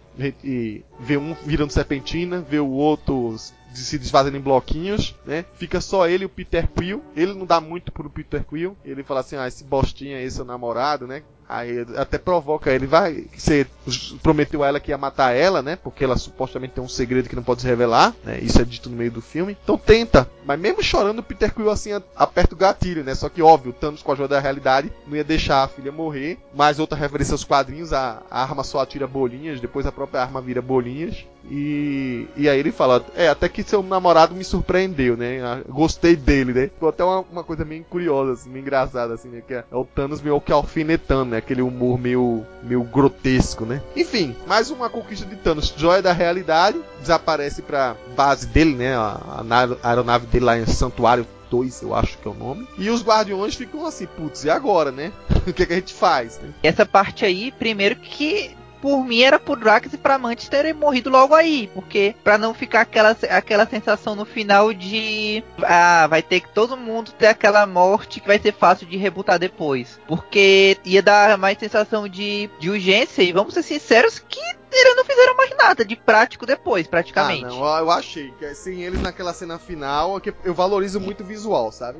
E sem eles naquela cena final, não- a luta não seria a mesma, não, que foi uma das melhores lutas pra mim. Eu não concordo, não. É, não, ter, não Ah, seria, aquela aquela não seria a mesma, porque não teria amantes, e amantes não ia ler a mente do Thanos que tinha matado a Gamora, e o Star-Lords. É, Não, mas nem fora isso. Tipo assim, essa, essa, cena, essa cena da joia da realidade, a joia da realidade, ela, ela muda a sua perspectiva da realidade nesse filme. Ela não é uma alteradora de realidade plenamente. Pelo menos deu a entender isso. Ela é uma. Todas as joias, elas estão menos é, poderosas no filme, senão ficaria um absurdo. Então eles nerfaram. É, é, eles, é, a palavra não sei se é nerfaram, mas enfim. Eles deixaram as joias mais. mais menos poderosas. Óbvio, isso qualquer um que lê os quadrinhos sabe disso. Então quando o Thanos some de algum canto da realidade, aquela realidade se desfaz. Ela, então, nenhuma morte daquelas ali, ela realmente existiu. Então é como se o Drax e a, e a Mantis eles tivessem temporariamente mudado de forma sem morrer. Tanto que eles piscam o olho, eles se mexem, só que eles não morreram. É como se mudasse a estrutura deles, né? Como se entende a estrutura deles. Pode olhar de novo o filme que tem isso, eles estão mexendo ainda, mesmo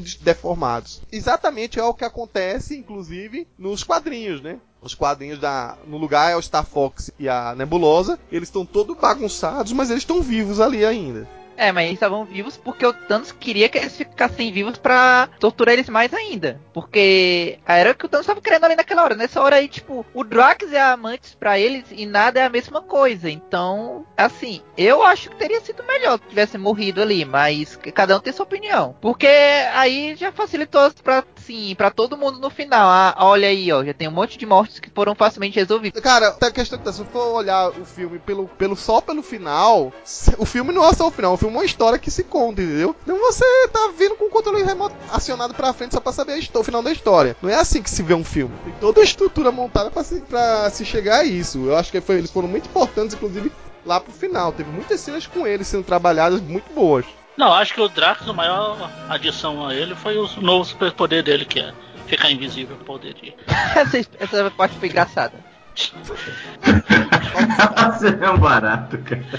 É, então, e essa, ainda nessa parte aí, apesar de ser tudo uma ilusãozinha do Thanos, a, a conversa dele com o colecionador lá, eu achei que foi, foi igual dos quadrinhos lá, que o Thanos chega no colecionador, então, eu não quero te matar, só como é, você me entrega a joia que a gente fica tudo bem, você vai pra um lado, eu vou pro outro, beleza? Fechou? Fechou. A mesma coisa que ele fez lá no Em Busca do Poder, que a gente falou no podcast passado lá. Sim, sim. O colecionador também. Ele só não teve que entregar um bebezinho pro, pro colecionador pra ele, porque ele já tinha pego a joia pra ele e já tava lá brincando com o pessoal dos Guardiões. Só que ali no. Em, se a gente for olhar em lugar nenhum, ele fez o contrário do que ele costuma fazer. Que até tem muita gente que tá dizendo que se no. Se o é, digamos, a Valkyria, o Korg e o Miek não apareceram na nave porque o cara tinha poupado metade. Mas em lugar nenhum morreu todo mundo. E morreu todo mundo mesmo. Se bobear até o Cosmo, porque o próprio Peter Quill falou que não tinha só tinha um sinal de vida lá dentro. É que o Thanos, Thanos mata em todo lugar que ele mata. Em nenhum lugar ele deixa todo mundo morto. Não é, exatamente. E outra coisa, no, o que morte que não foi vista não é morte, né? Então, provavelmente Ah, Até a morte que é vista, não é morte? é, se uma nave que era uma nave pequenininha, feita essa dos Guardiões da Galáxia de agora, tinha um pod, que, ou seja, uma nave menorzinha para eles saírem por, sei lá, segurança, qualquer coisa do tipo. Imagina um lugar gigantesco feito lugar nenhum. Ou, por exemplo, um, um lugar de. daquela nave do Thor, né? Que deveria ter um monte de pod de escape, né? De fuga. Agora, só que lugar nenhum vai lembrar. Ele não é um planeta com civilização. É uma mistura lá. Então quem tinha a nave pegou e correu, né, velho? Aquilo ali é tipo um espaço-porto. Agora a coleção do colecionador foi pro Beleléu mesmo. É, a gente vê também que o Thor sabe falar grutês.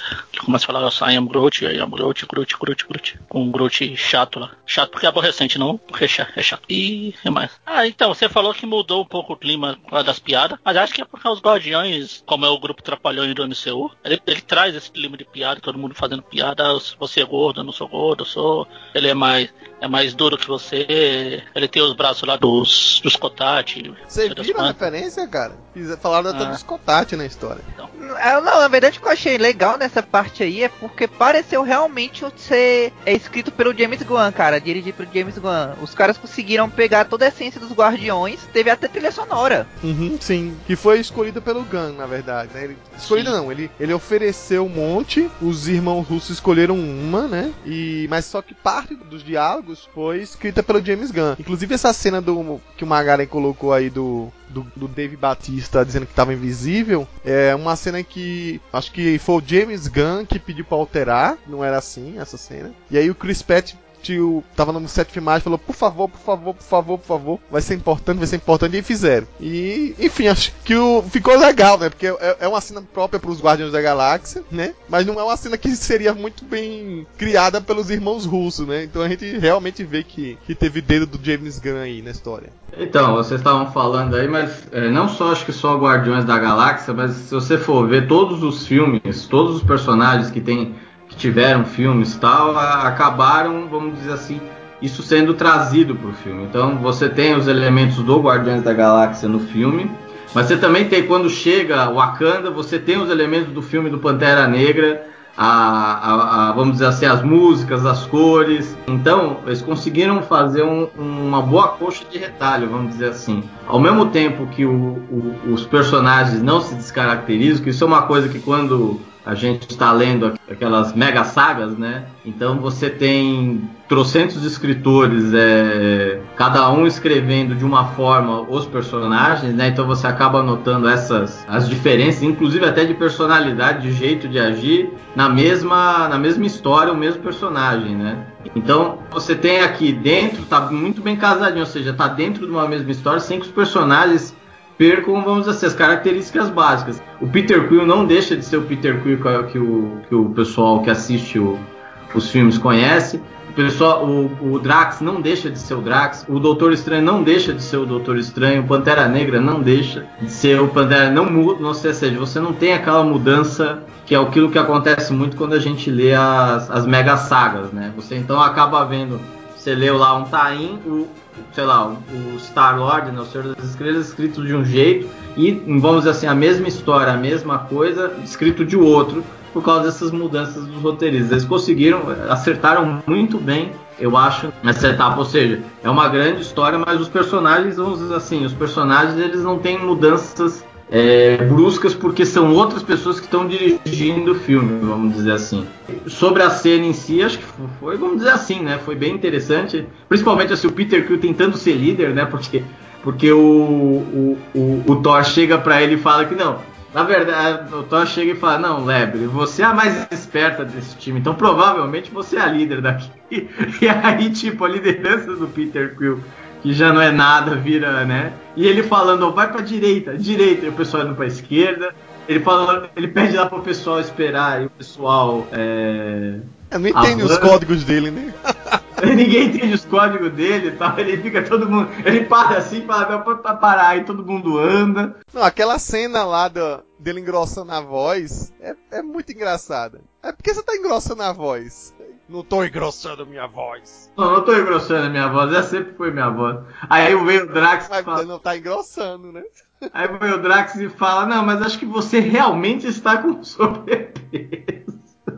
Então, enfim, o filme, apesar de você estar tá vendo o filme nos Vingadores, vamos dizer assim, as características do Guardiões estão ali, né?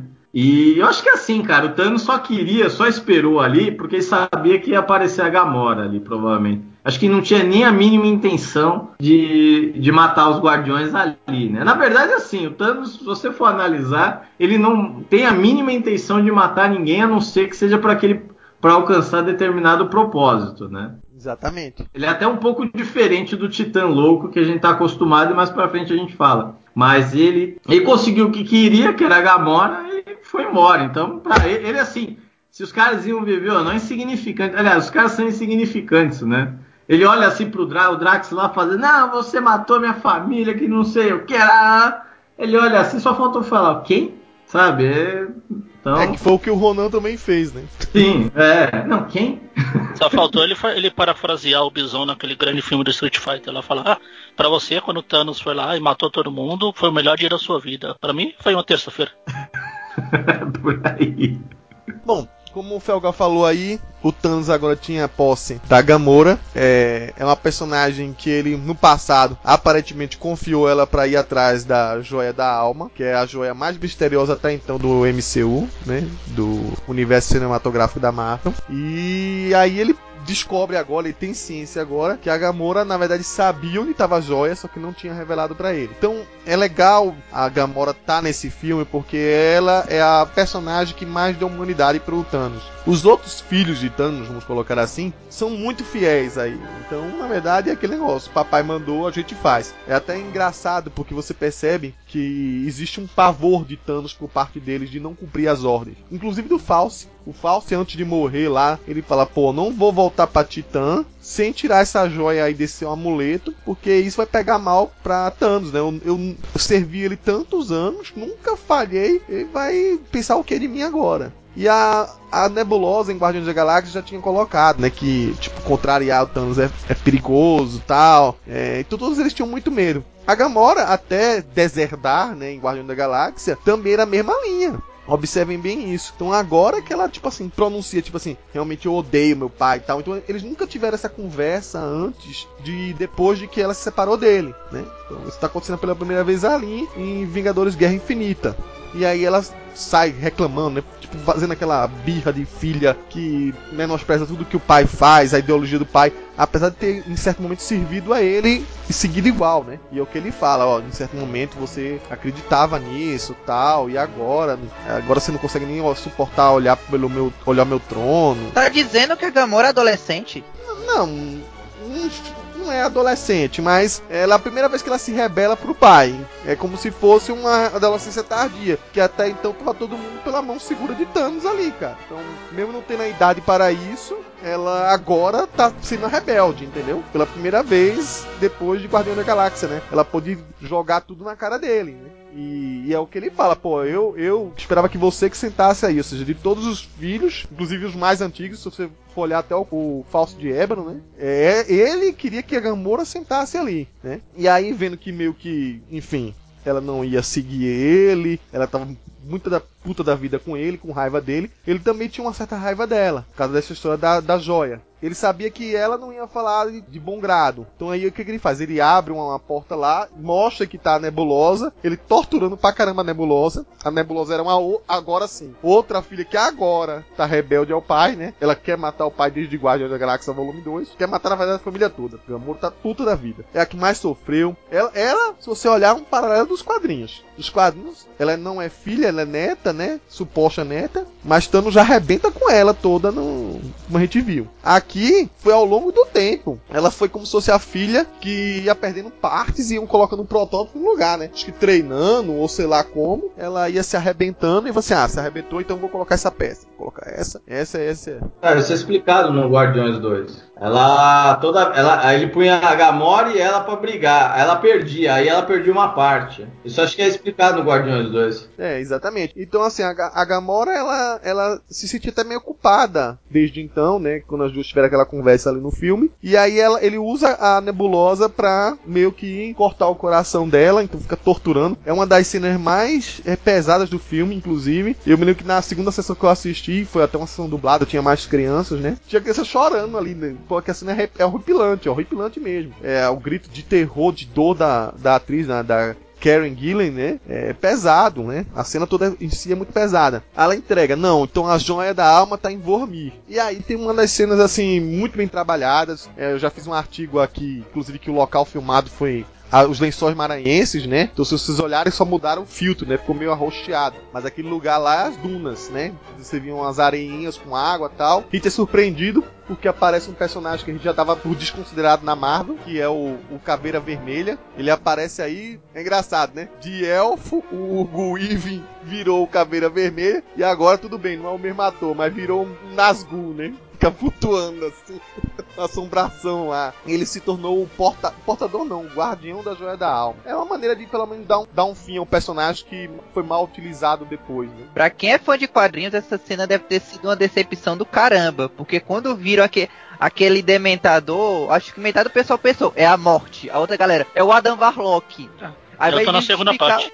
Aí mas- chega, abre o negócio aí. Ah, é só o Caveira Vermelha. Não, mas foi boa também. Eu achei que foi bom, porque muita gente, na verdade, que só vê o MCU, só vê o filme, pelo menos soube o destino desse personagem. Pô, o cara foi sugado pela joia do espaço pra onde? E se a gente supor que as joias têm uma conexão entre si, faz até sentido. Eu vou jogar ela pra outro lugar. O que só não ficou meio explicado é por que que ele virou o guardião. Mas aí isso aí fica pra outros 500. Ah, só tinha ele lá. É, o, na- o Warlock eu acho que ele merece, e, e realmente os escritores é, de Guerra Infinita comentaram isso, ele merece muita explicação pra ser introduzido do nada, né? E a morte, enfim, não, foi uma decisão de não colocarem ali porque não vale a pena. Se eles tivessem talvez colocado uma mulher ali e não dito que era a morte, vai, pra fã de quadrinho ia ficar até legal. Pô, será que é a morte? Será que não é? Mas pra quem não acompanha os quadrinhos, ia ficar só sendo uma figura X. Então acho que foi uma decisão sábia deles, inclusive. Já que eles talvez não tenham nem chance de usar o Caveira Vermelha depois. Talvez ele volte, quem sabe. Eu ainda acho que podiam botar uma mulher parecida com a morte, sendo interpretada pela atriz lá que faz a namorada do Deadpool. E aí, a gente tem uma das cenas mais emblemáticas do filme, faz todo sentido, inclusive, em que pra conseguir a joia da alma, o Thanos é obrigado a entregar uma alma no lugar, mas não qualquer uma. Ele tem que se desfazer de algo que ele realmente ame. E esse alguém é a Gamora. Então todo mundo no cinema ficou meio que silêncio total. A cena é bem marcante, porque a Gamora não acreditava que ele amasse alguém, nem a ela, né? E ele, meio que em lágrimas, joga ela, ela morre.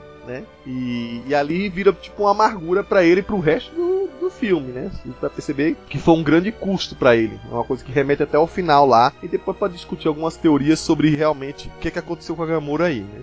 Não, quando ele começaram a subir aquela montanha lá, eu achei que era. Me veio à cabeça que podia ser o Warlock, até porque lá nos quadrinhos, quando eles vão lá no mundo do dentro da joia lá, pra chegar ao Warlock, eles têm que subir a montanha lá também, escalar. Tem o sofista, todo mundo escalando lá. Mas, mas quando foi o Caveira, foi a, eu não tomei spoiler dessa parte, então essa parte foi a parte que minha, o pessoal lá do cinema tá limpando a- o teto até agora com meus, meus miolos. Tá lá em cima ainda. Os caras estão limpando. E acho que eu falei no começo que eu, eu meio que caguei pra todas as mortes do filme, porque, bom, é quadrinho vai voltar todo mundo. Até pela forma que foi apresentada. Mas acho que essa aí foi a mais pesada do filme. A única que eu realmente senti um pouco, principalmente na parte que ela fala: Ah, aí seu trouxa, se ferrou, seu plano foi por água abaixo, você não ama ninguém, não sei o quê. Aí não adianta chorar agora. Aí o Caveira, ele não tá chorando por ele. É, foi pesado também. Cai a ficha dela. Aí eu, eita. Ela, ops, me ferrei. Ele vai empurrar Não, ela mas, lá pra baixo. mas eu achei, essa parte eu achei meio idiotice da personagem. Porque assim que ele- o Caveira Vermelha fala, você tem que sacrificar o seu coração, o Thanos começa a chorar e olhar pra ela. E ela fica rindo, rindo, rindo, rindo. Aí lá vem o Caveira Vermelha pegar assim um cartaz, é pra você, seu idiota. Aí ela olha assim, é, eu me ferrei. Eu podia estar correndo esse tempo todo, mas eu vou continuar aqui parada. Só em negação. Mas, Paulo, você tem que entender exatamente por que que ela tava rindo ali. Porque, pra ela, ela nunca acreditava que Thanos fosse capaz de amar. Então, na verdade, se fosse, digamos assim, supor pelas ideias mais inteligentes, ou a gente não tava fora da, da história, a história não andava. Tipo, se todo mundo saísse se escondendo, só qualquer coisa desse tipo, entendeu? Só que o filme tem que caminhar pra desenvolvimento de personalidade Sim. do personagem. E o que a Gamora acreditava é que Thanos fosse um- uma, uma, a pior pessoa do mundo. É, o que, é o que ela demonstrou desde o primeiro Guardiões lá. Thanos é um monstro, Thanos não gosta de ninguém. É, e na verdade ele não é. Ele não é. Então, quando até algum momento ele fala assim: não, não vem. Isso não é amor. Na verdade, ela nem correu. Entendeu? Mas isso não é amor. É tanto que ela tenta é, se matar na frente, que pra ela pouco importava. Ela não precisava correr pra fugir, entendeu? É a primeira coisa que ela pensa: não vou correr pra fugir. Ela tenta se matar. E ela fala assim: não, peraí. Se for então pra tu conseguir o teu objetivo que eu, que eu pedi pro Peter Quill me matar e não conseguir, isso é só isso que ele precisa, oxe, eu vou me matar agora e não vai conseguir. Então isso é feito pro desenvolvimento do personagem. Ela correndo não fazia sentido nenhum ali. E eu gostei de, ter, de não ter incluído a morte nesse papo aí, senão ia ficar tipo. Mesma coisa que o Paulo reclamou no podcast passado lá, que o Thanos é só um, um nerd rejeitado. Não, eu acho mas- que o Thanos, o Thanos do filme ficou bem melhor, teve uma personalidade bem melhor que a deixou, do, de, é, do- ele deixou de ser o carinha do 500 dias com ela pra virar o Capitão Planeta, porque a motivação dele é toda, ah, o universo está com pro- ah, o universo está com problemas. Vou resolver esses problemas de ecologia com matando metade da população. Daqui a 20 anos, quando esse pessoal reproduzir de novo, vou ter que Ah. matar metade de novo, e de Mas novo, e de tem- novo, e de novo. Você tem que ver que no. Por mais que eu não goste de ficar comparando com os quadrinhos, nos quadrinhos, tem, quando ele leva o surfista naquela, naquela expedição lá, ele fala a mesma coisa disso. Sim, sim. É a mesma coisa. Não, não, mas ali é diferente, porque ali ele tava comprando, ele tava vendendo a ideia da morte. Quem Sim, tinha de então. motivação era a morte. Sim, mas A não muda nada. Ele, ele teve a ideia, a ideia da morte. Na verdade, a morte nunca explicou pra ele porque que ela queria desbalancear. Ele chegou àquela, àquelas conclusões so- sozinho. Ele Ah. concordava com ela, entendeu? Aqui, daqui uns milhão, uns zilhão de anos, esse pessoal aqui vai começar a se matar, porque vai ter muita gente. Se você matar metade da população com seu vírus aí que você trouxe da Terra, Exatamente. melhorou melhor, boa parte. É só isso que eu quero fazer, eu sou bonzinho. Eu, eu prefiro que tivesse sido o Adam Warlock, que eles tivessem tido um pouco mais de, de culhão em ter botado ele logo no Guardiões 2 pra já aparecer aí, do que ser só a Capitã Marvel, porque é, eu já tinha comentado há muito tempo que o Thanos, ele não é inimigo dos Vingadores, pra mim é inimigo do Warlock. É como se ele estivesse botando, sei lá, tipo, o filme dos Vingadores pra enfrentar o Duende Verde, sem o É, Peter. assim, eu sou muito fã do Adam Warlock, mas entre fazer um Adam Warlock mal feito, é que assim, convenhamos, tem muita gente que nunca leu, na verdade, nem a parte anterior do Adam Warlock, só conheceu o Adam Warlock por causa do Thanos. E assim, eu prefiro que tenha aquela parte messiânica do Adam Warlock apareça primeiro com o Roy Thomas, entendeu? Que inclusive dá margem pro mago surgir. Então, mesmo, tô chutando bem lá na frente, tá? Mesmo que o Thanos tenha um aparente fim, eu acho que talvez não seja um fim definitivo agora, nada impede que a gente tenha futuros do MCU e que o Thanos volte e que tenha essa interação do Adam Warlock na frente. Claro que eu tô supondo bem lá na frente, sabe? Bem lá na frente mesmo. Mas o Adam Warlock que sai da Joia da Alma nos quadrinhos não é só o único Warlock que a gente conhece, entendeu? Que, que muita gente conhece. É, é algo que talvez a maioria conheça, mas ele não é só aquilo. E aí, pra entregar de, de qualquer jeito, nesse ponto até, até aceito que ele não esteja agora. Supondo que vai aparecer mais pra frente. Nada impede, por exemplo, de ter uma saga do Magos, com Thanos junto. É, se, ele, é, se ele tivesse aparecido já no Guardiões 2, em vez de colocar o ego, ter, ter sido focado nele, até ia. Mas jogar ele do nada. Eu, eu achei que o Warlock foi a primeira coisa que veio à cabeça, mas se fosse só pra. Ah, vamos colocar isso aí só pra dizer que, olha, é o Warlock, vamos fazer igual os quadrinhos, ei, e personagem ser, Pra ser feito. ser mal feito. Imagina, botar o Adão Warlock adiantado só pra ficar naquela cena ali. Velho, de boa. É- ia ser um easter egg, não ia ser o Adão Warlock. Desculpa, mas ia ser isso. Então, é aqui que a gente tem um pouco mais de desenvolvimento sobre essa. que é o que move Thanos, né? Atrás da Joia do Infinito e tal. Eu achei que ficou bem interessante, assim, é, não ter colocado, acho que outros personagens que seria, que daria, sei lá, ia ficar muito difícil explicar. Falar assim, não, ele tá fazendo isso por- pelo amor à morte. Até deu a entender que tinha alguma coisa nisso no, quando ele apareceu, né? No primeiro Vingadores, né? Quando o cara lá fala que ir na Terra, brigar com os humanos, é flertar com a morte e tal, né? Até ficou meio isso. Mas aqui a gente vê que o lance dele é, é, um, é um buscar um, um pouco do, do equilíbrio, né? Isso até lembra um pouco aquela saga do, do Câncer Verso, qual que era? É Thanos Imperativo, né? É o Thanos Imperativo também, mas é o domínio dos reis, né? o Capitão Marvel não morre, né? Ele, aí todo mundo vive eternamente e cria aquele universo em que a vida não tem controle, né? E aí o que que aparece? O Thanos aparece como o outro lado, que seria o agente da morte, para equilibrar, né, as coisas. Aqui ele tá mais ou menos vendo isso. Ele tem um pouco de, eu tava até mandei brincando, né, que ele era malthusiano, né? Tem um, para quem não sabe, tem um economista é, que ao longo do tempo algumas ideias até foram, é, vamos dizer assim, sobre controle populacional, tal, que é o Thomas Malthus, né? É Uma das bases, inclusive, pro, pra teoria da evolução de Charles Darwin, entendeu? Sim, que é um economista britânico, ele fala o seguinte, olha, o ritmo populacional cresce de um jeito e o, o- cresce em maior proporção do que o ritmo do- dos recursos. Então você precisa ter uma diminuição do crescimento populacional para que você não entre em guerra. É exatamente o que o Thanos fala: em guerra, fome, é, destruição mútua, né? E ele pega, inclusive, ele fala isso do planeta Gamora. Olha, eu matei metade da população, mas hoje o planeta está muito bem, por sinal, e muito obrigado, né? Ele só faltou falar isso. É, falou, né? E ela fica assim, é, mas você não deveria julgar isso, né? Ela fala se mordendo. Quem é você pra executar isso, né? Eu achei bem interessante essa motivação. Por quê? Porque assim, esse Thanos é um pouco diferente do Thanos do quadrinhos, né? Obviamente, tinha que ser. Aqui a gente vê um Thanos um pouco mais. é, falam, né, do Titã louco, do Titã louco, mas aqui você vê que tem uma certa. Ele é louco mesmo, é piradaço, mas você vê que ele tem muito mais sentimentos que o Thanos que a gente tá acostumado, né? E talvez assim, se você for ver, o Thanos ele é um tanto. Ele é- o Thanos é manipulador, esse Thanos dos, dos cinemas nem tanto, né? Você vê que ele é um Thanos que é um, é um, vamos dizer assim, um vilão, né? Que chega pra. Não tem muita, vamos dizer assim. Você vê mais manipulação no False do que do, do Thanos, né? Ele até tem um pouco, né? Nessa cena da nebulosa, eu acho que ele manipula. Ele até fala, ó, te ensinei várias coisas, minha filha, menos a mentir, né? Exato. Pra Gamora. O que tem realmente é bases mais humanas nele, entendeu? Na verdade, nos quadrinhos, elas aparecem mais pra frente, né? Aparece talvez até depois de Desafio Infinito, né? Ele começa a ter resquícios ou pinceladas de, de heroísmo ou de altruísmo mais pra frente, dadas pelo próprio mesmo roteirista, né? Pelo próprio Jim Starlin, mas tem, né? Mas é só mais pra frente. Então, querendo ou não, tá ali, sabe? E essa parte dele ser um agente da morte, que tu, tá, que tu lembrou do Thanos Inspirativo, na verdade isso aí vem lá mesmo do Jim Starlin, lá dos anos Não, 60.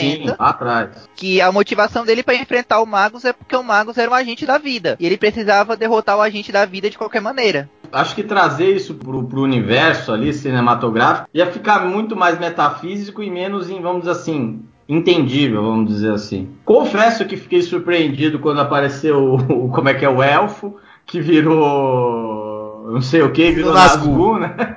Não esperava mesmo trazerem, né, o Caveira Vermelha do bolso, né? É, vale ressaltar que é outro ator, tá, gente? O Hugo Weaving não aceitou participar, não. É, o Iver, o não faz só pontas, né? Então, pra mim foi surpreendente, eu esperava mesmo. E, e assim, a gente sempre fi- ficou nessa, né? O que aconteceu com Caveira Vermelha, o que aconteceu. Talvez agora ele ainda tenha um desenvolvimento, enfim, né? Algum resgate, vamos dizer assim. Do, do personagem, né? Que é um baita personagem, um baita vilão e tá, né? Meio quase que meio que ali guardado, né? De certa forma mostrar ele, quer dizer, ele não morreu, ele pode voltar a qualquer tempo, né? Vamos dizer assim, os 10 anos de MCU foi para chegar agora, na Guerra Infinita. Então, de certa forma, não tinha muito espaço para outros vilões mesmo, né? Porque tava tudo sendo casado, tudo sendo juntado. Em 10 anos, vamos dizer assim, esse longo arco, né? Que nem o Claremont fazia, né? O, a gente citou aí no começo o Claremont, o É, o Walter Simons também. Autossal, ou seja, vai juntando vários elementozinhos, várias historinhas, e quando chega no final para uma grande, um grande final, para uma grande história. E, cara, essa cena acho que foi uma das melhores, cara. A, a forma como o Thanos olha assim, né? Quando o cara começa a falar, você tem que sacrificar aquilo que você mais, mais ama, né? Ele, e a Gamora fazendo chacota, vamos dizer assim, ah, você se ferrou, você não vai conseguir porque você não tem. Todos, acho que assim, todo cinema vendo assim, falou, não, minha filha, você é a coisa que ele mais ama. Você é a pessoa que ele mais ama. E ele fazendo esse sacrifício para conseguir, né, a joia da alma. Assim, eu acho que foi, um, foi o grande ponto alto em termos de cena, em termos de carga emocional do filme, né? Bom, falando rapidinho aqui de um arco do Thor, né? Chegando finalmente em Daverlir, gente sabe que, enfim, lá é um, um dos nove reinos, tá relacionado aos anões. Aparece um anão, só que o anão é maior que todo mundo, né? É o Eitri. Finalmente é revelado então que o Peter Dinklage que foi chamado pra fazer Guerra Infinita. Todo mundo achava que ia ser vários personagens, né? E foi confirmado então que ele foi um da- uma dessas teorias, que seria o, o anão que é famoso por ter ideias maravilhosas para várias armas asgardianas. E aí ele que tem a ideia de construir Stormbreaker, né? Só que, enfim, vários problemas aí no meio, né? Uma é que ele também ajudou a construir a manopla capaz de segurar as seis joias do infinito pra Thanos.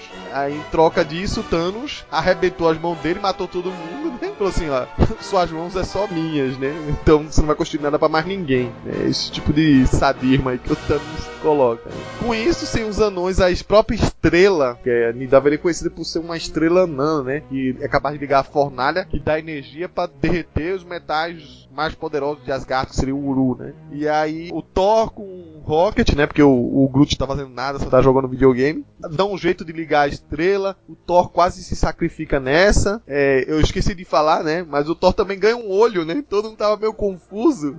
que, que, que o Thor aparece nesses brinquedos com o olho? E aí a maneira mais fácil, né? Todo mundo aceitou muito, muito bem, né? Tá, tudo bem. O, o, o Thor perdeu um olho, feito Odin, mas, pô, ele tá no espaço agora. A coisa que o mais Rocket coleciona é próteses, né? De mecânicas, de várias coisas. Tirou um olho do bolso, toma aí esse olho. Toma, pronto, funcionou, né? E aí, enfim, quando eles ligam a fornalha, o Thor quase morre no processo. É, eles constroem a, a Stormbreaker, né? Que é uma arma que fisicamente lembra um pouco o, mar, o martelo ultimate do Thor, mas o nome se relaciona a aquela arma que a, o Odin acaba presenteando o Bill Raio Beta nos quadrinhos, né? A Rompe Tormentas. E ela, é, na meio da confusão, não ia nem ter um cabo. Eles estavam com uma dificuldade de montar o anão, coitado, sem os braços é, pra poder manipular aquilo, não tava pegando de qualquer jeito. Né? Os braços dele eram tipo braços de metal, né? Acho que o, pelo que eu entendi, o, o, o, o Thanos, é, em vez de cortar, ele endureceu os braços dele. Eu acho que ele colocou em uru derretido, aí ficou. Em uru derretido, né? E ficou daquele jeito. Pois é. É, e aí ele não conseguia botar a arma direito, ele na maior confusão, coube ao Groot fazer uma um cabo de madeira, né? Então a arma nova do Thor, ela tem o cabo de Groot e a, a lâmina de Uru, né? E segundo o, o Eitri... Ou né? seja, se o Thanos quiser derrotar o Thor, é só conjurar cupins na, no cabo e pronto. E o, o Eitri é, é, ainda infundiu a arma com a capacidade de, de conjurar parte da Bifrost, né? Da ponto arco-íris. Então foi um, meio com um jeito fácil de depois transportar o Thor lá pra grande batalha final, né? Olha, eu devo ter sido o cara que menos viu notícias sobre o filme, aliás, ainda bem. Porque eu também me surpreendi. Eu não sabia que o Peter Dinklage estava no, no, filme. Aliás, passei longe mesmo de notícias e tal. Então, para mim, foi uma surpresa ver, eu acho que o maior anão do mundo ali. Acho que talvez o, um dos mais famosos, né, no filme, né? Mas sabe o que foi legal daquilo ali? Ele era um anão. Exato. Mas ninguém disse pra que tamanho de povo, né? O impacto é isso. Não, ele é um anão mesmo, mas ele é um anão, né? Enfim. Deve ter sido estranho para ele interpretar, tipo, olhando para baixo assim. Normalmente ele olha para cima. Não, é, é, é verdade, né? Porra, que sacanagem, Magaren. Não, é verdade mesmo, deve ter sido é verdade. normalmente, né? Enfim. Aí vê lá o. Vê o Tyrion, né? Mais uma grande participação no filme. Pô, legal, a cena foi rápida tal, né? Era, era realmente isso. O Thor precisava da arma dele, conseguiram a arma e ó, acabou, agora vambora, né? Agora, o que, é, o que é interessante é realmente o Thor fazendo as tripas coração, né? Acho que o Thor foi o personagem que mais se ferrou nos dois últimos filmes. No Ragnarok ele perdeu pai, irmã, e cidade, e cabelo e olho. Agora ele perdeu, acho que sei lá, boa parte dos Asgardianos e ainda o irmão e o Heimdall. Quer dizer, então o Thor acho que foi o personagem que mais levou bordoada nos últimos filmes da Marvel, né? Ainda assim resgata bastante do clima do Ragnarok, né? Ele fazendo bastante piadinha, sendo, né, né? Enfim. Nessa parte, o que eu só queria entender é que, se eu não me engano, no Thor Ragnarok tinha toda aquela lição de moral de que Thor, você não depende de martelos, você é o deus do trovão, não o deus dos martelos. Você é mais do que o Mjolnir. Aí chega agora, não, não, eu preciso de um martelo, seu martelo, eu sou um bucha 100% e tudo mais. Porque é, é o que eu vou falar mais na frente, que o Thor, nessa história aqui, ele tem um pequeno problema de incontinência urinária quando chega perto do final do filme. Porque é o cara mais focado do filme querer matar o Thanos. Aí a gente vai ver o que acontece quando ele tem a chance de matar o Thanos. Pô, mas eu, eu entendi que ele tentou, mais moral que dessem a ele sem martelo e tal. Mas ele, ele é inferior, por exemplo, em poder a Hulk, por exemplo tal. Então ele foi lá querer pegar uma arma, porque o, o Eitri não construiu essa arma é, pra, sei lá, focar fo trovão, qualquer coisa tipo. Ele queria uma arma especificamente que fosse capaz de matar o Thanos. É o que ele pediu né? É tanto que eu até lamento ela não se chamar John Borges lá, que poderia ser tipo assim, uma arma matadora de celestiais, né? Tipo uma arma matadora de deuses. Mas, enfim, Kobe rompe tormentas. O Rocket até brincou com a, a, ideia da arma ser super valorizado o nome, né? Um exagero. Mas tá valendo, entendeu? É, é, no começo do filme ele levou uma porrada do Thanos, apanhou feito gente grande. Só que diferente do Hulk, ele não ficou de mimimi, eu não vou lutar, me tira, me deixa aqui, socorro. Ele foi lá pro contra-ataque. Uma coisa que eu tô gostando do Thor, muita gente tá reclamando pra caramba ele desvia um pouco do Thor dos quadrinhos. Ele até lembra até um Thor de um desenho animado mais recente aí que estão lançando. Porque ele é o cabeça dura da história, entendeu? Ele não é que ele é burro, mas ele é teimosão, sabe? E ele é tem um pouco um, um ar meio, meio infantil na parada, mas é porque resgataram até isso do Thor 1, né? Que ele é o, o cara que é meio intrépido, né? O Odin fala assim: não, não vá provocar lá os, os gigantes de gelo. Não, eu vou. Eles que me, sei lá, tentaram roubar aqui, só pode ter sido eles, não é, não é nada muito elaborado, não é nenhum plot fantástico do meu irmão, deve ser isso mesmo. Então ele é cabeça dura mesmo, teimosão. É, a gente tem que ver. Então isso prevalece aqui. A gente tem que ver que o Thor dos quadrinhos quadrinhos, ele não é, se vai usar de fidelidade, ele não é lá muito fiel ao personagem do, da mitologia. Que o pessoal sempre falou que o, o, Thor da mitologia se assemelhava mais ao Hércules da Marvel do que o Thor do, da Marvel. Aquele personagem mais beberrão, mais cabeça dura, mais explosivo. O Thor É, dos quadrinhos é Thor mais, que- ah, eu sou, eu sou o Deus, não sei o que. Eu gostei da evolução do personagem, até porque eu nunca fui lá muito fã do Thor dos quadrinhos, mas nos filmes eles nem pra mim nem feria nem cheirava. Agora, no final do Ragnarok aqui, pelo menos a gente vê um pouco de Deus do Trovão nele. E, mas, e nesse arco aí do Ninja, como que é o nome do planeta lá? Do, E da Velija. na, na cidade lá da Branca de Neve lá?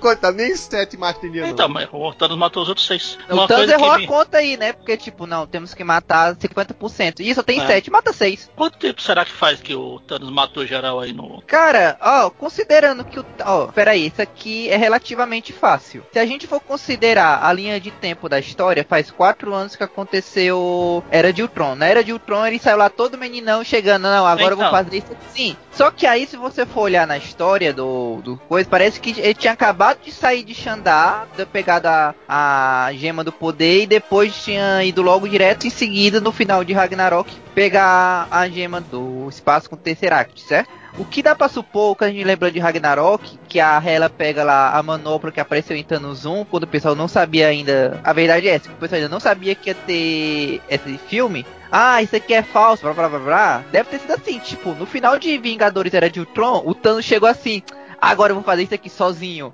Aí chegou, pegou a manopla, colocou assim, vixe, isso aqui é falso também, fui enganado. Foi comprou no, no Mercado Livre, era Xing Ling.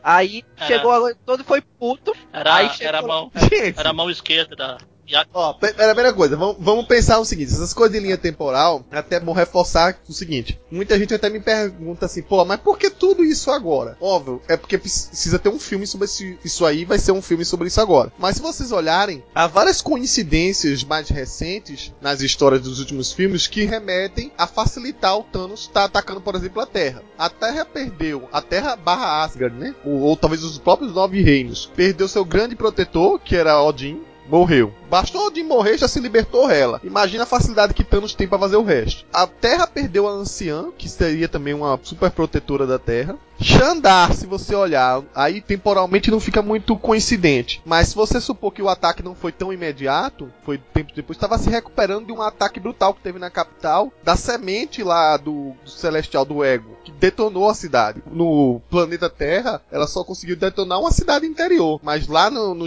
em Xandar, ela detonou aquela capital lá. Então, assim, teve várias coincidências que facilitaram a chegada de Thanos, entendeu? Eu ainda acho que a, a anciã, eu até eu tinha comentado contigo depois que eu assisti o filme, que a anciã, como eles têm aquele papo de não, nós somos da jurisdição de ameaças místicas, ameaças físicas é o Thanos.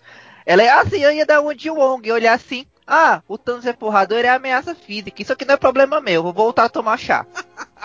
Mas só se for como o Paulo falou, que aquele que tava no cofre do Odin era a mão direita, ele pegou no cofre a mão esquerda, falou, opa, esse é falso também, tem que fazer outra boa. Aí levou lá pro, não, faz esse, faz um igual desse. aqui. Aquela própria cena pós-crédito não é nem muito levada em consideração. Os próprios diretores não gostam dela. É assim, mano. Porque ela diz que não tem significado nenhum. Ele pega e fala, vou fazer por conta própria. Sim. E aí fica esperando. Então não tem muito sentido. Ah, não, é que ele foi fazer por conta própria, só que aí ele pegou o congestionamento para Nil da Verdin, aí ele não conseguiu chegar a tempo, aí depois tem que pegar outro congestionamento para ir pra Xandar, porque sabe que as vias, as vias cósmicas, elas são muito lotadas. É tipo, é tipo ali na marginal tinha terceira hora da noite, cara. We're gonna need some help. Então vamos passar agora para as últimas partes finais aqui do filme, né? Vale ressaltar que essa própria parte do Thor que a gente comentou aqui, ela acontece em bloquinhos, né? Porque a partir desse momento do filme, ah, várias cenas de ação estão acontecendo ao mesmo tempo. A gente vai ter Titã acontecendo ao mesmo tempo, vai ter as cenas de Wakanda acontecendo ao mesmo tempo e tem as cenas do Thor, tá? Então, em Wakanda, é, já bem no meio do filme, a gente vê a chegada do pessoal, eles analisando visão, a Shuri chegando a- a- ao entendimento de que dá pra resolver os problemas do visão, mas ela vai precisar de tempo pra meio que isolar os. Enfim, ela falou um monte de baboseira técnica lá que não faz muito sentido, mas que era como se fosse pra cada neurônio do visão funcionar como se fosse uma coisa própria, vai, e não ficasse uma coisa dependendo da joia. Então ela iria cortar a ligação da joia com o resto do corpo, o corpo poderia po- sobreviver sem a joia, sabe-se lá com que o que queria sobrar do visão, né, quando ela fizesse isso, mas o que importava é que ele sobrevivesse de algum jeito. E aí a feiticeira escarlate ficaria ali no laboratório da Shuri, né? Assim que fosse separada a joia, a função dela era destruir a joia. O resto da galera iria se preparar para o combate em Wakanda. Então a gente vê o Buck ressurgindo com um novo braço, né? O braço de umas ligas de ouros assim no meio, então reencontra com o Steve. É... O Banner para dizer que não ajudou em nada e deram uma armadura caça-roupa pra ele, né? Ele não sabe nem pilotar direito. Aí você vê o Mark Ruffalo, parece um maluco dirigindo aquilo ali, fica gritando umas besteiras. Quando, quando o Thor chega, ele fica, Thor, e aí, Thor?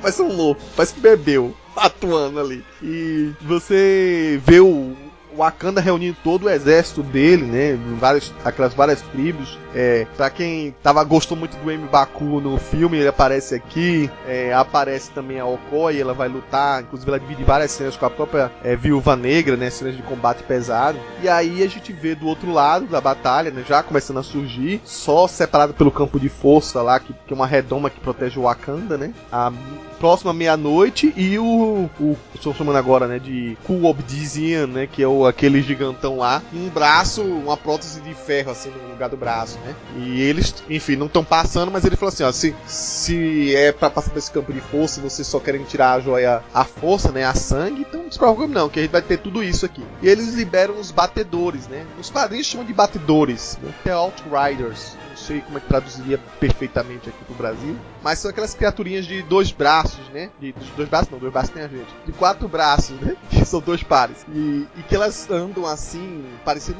uns aliens, assim. Cara, a, a construção visual desses bichos ficou realmente muito medonha. Tavam, eram monstros assim, completamente instintivos. E a ordem deles era invadirem pra atacar aqueles humanos ali, meio que tivesse que se matar no decorrer do caminho para passar pelo campo de força, eles iam. Então alguns mais fracos morriam morriam no meio do campo de força. Outros passavam com carne viva e iam a torto e direito. Só que com o tempo o campo de força ia falhar, né? E, e tanto que eles estavam se amontoando, né? Os que morriam acabavam se amontoando ali pelo meio, estavam criando buracos no próprio campo de força que protegia Wakanda. Enquanto que outros já estavam partindo pra, pra ir pelas laterais. Ele falou assim: pô, a gente não pode proteger toda a redoma. Se tiver um buraco mais para trás, mais para lá, quem é que vai estar tá lá atrás para proteger o Visão? Então eles tiveram que chegar ao consenso, né? De abrir a redoma para que criasse um funil e naquele funil eles fossem derrotar aqueles bichos lá medonhos. E cara, entregou uma das cenas mais fantásticas do filme, porque é, é pavoroso mesmo, como eu falei assim, em, em, certos termos é um filme que é para criança, mas essas cenas não deixam de assustar, né? Eu até recentemente vi com uns, uns, amigos meus que tem uma filhinha de 10 anos, então, assim, ela, ela ficou com o coração na mão em várias cenas, essa é uma delas, né? E, mas ao mesmo tempo,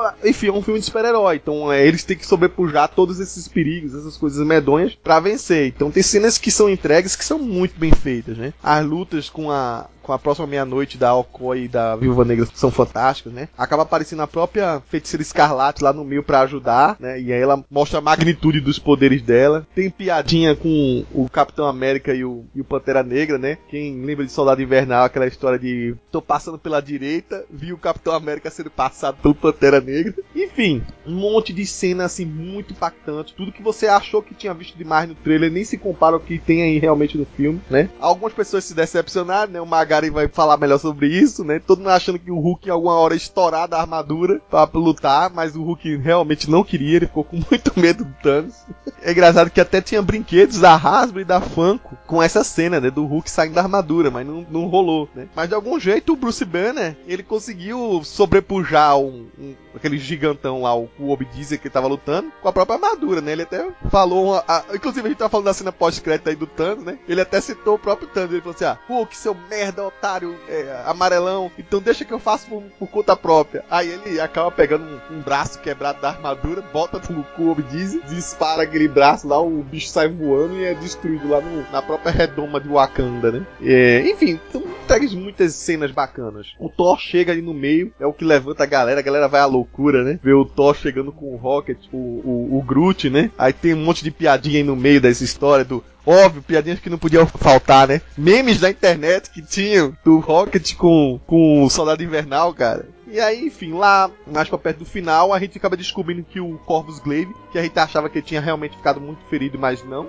aparece sorrateiramente para invadir o laboratório da Shuri, para pegar o Visão. Aí tem uma briga lá com o Visão, aí é, meio que separa os grupos. Né? O Capitão América corre lá pra salvar o Visão, uma briga grandiosa com o Corvus Glaive. Acho que acaba no finalzinho, no finalzinho, o próprio Visão superando isso e, e dando um troco no Corvus Glaive, né? Empalando ele com a própria arma a gente não dá para resumir a luta tudo aqui, mas é só um resumo pra você ter uma ideia da, do que eu chamo a minha segunda luta preferida aqui do filme, né? Que tem, tem uma outra aí que, é, que pra mim tá em primeiro lugar, que a gente fala no outro bloco. Essa parte aí foi a parte de clímax do trailer. É, se a gente for lembrar, é, isso aí foi tirado do próprio Infinito do Jonathan Hickman, essa batalha em Wakanda, que também tinha o, o Cole Obsidian, na época Estrela Negra, que ele, diferente da história. Não, se bem que acho que no filme também foi um pouco assim, porque se a gente for olhar antes do Thanos chegar a, tinha uma galera que tava fugindo. Porque o pessoal de Wakanda, na a primeira leva, eles conseguem expulsar mesmo. Lá o, o exército de bucha de canhão dos. É, quando o Thor chega, muda bem de figura, né?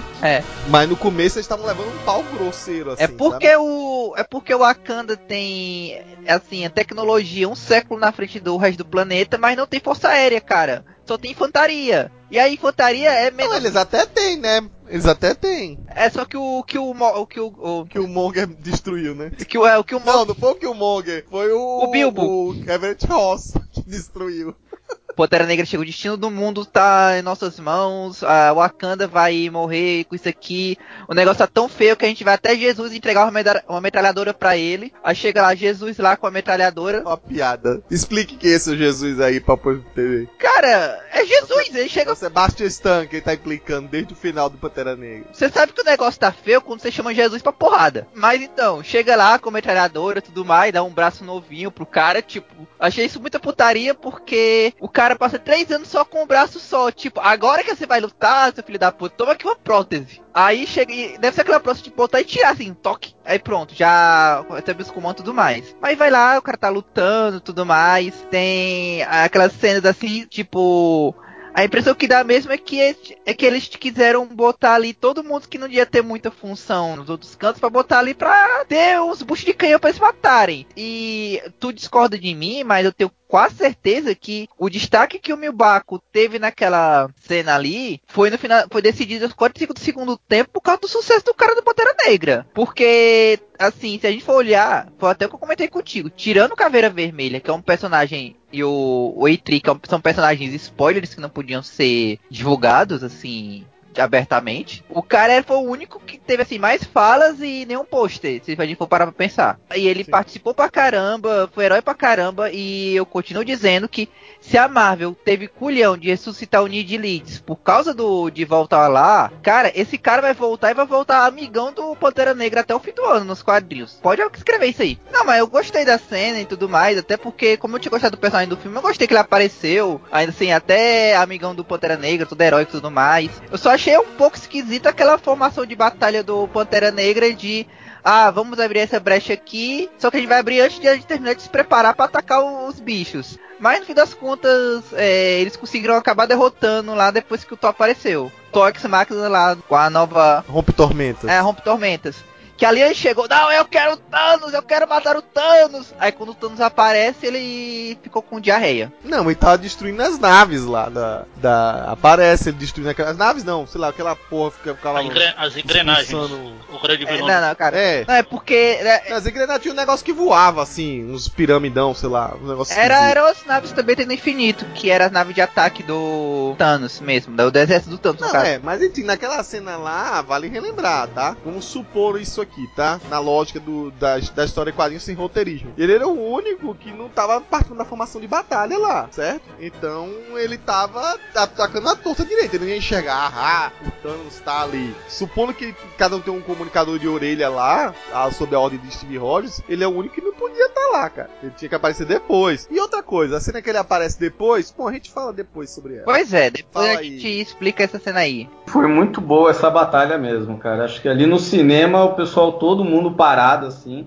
Foi uma das melhores batalhas assim, sabe aquele caos rolando, toda aquela, aquela confusão, uma cena muito boa. Aí depois chega o Thor, assim, quando tipo fala, meu, ferrou, agora acabou. A gente vão, vão entregar, vão pegar as joias agora, vem o Thor e, e resolve a parada. Confesso que é, acho que para mim cinema blockbuster é essas. É, tem, que ter, tem que ter umas cenas desse tipo mesmo. Acho que funciona muito bem. E funciona muito bem, foi muito bem dirigida né, pelo, pelos irmãos russos. Acho que é uma das melhores cenas do, vamos dizer assim, do gênero, né? Tá tão boa quanto aquela batalha de Helm's Deep, das duas torres do Senhor dos Anéis. Acho que. Sim.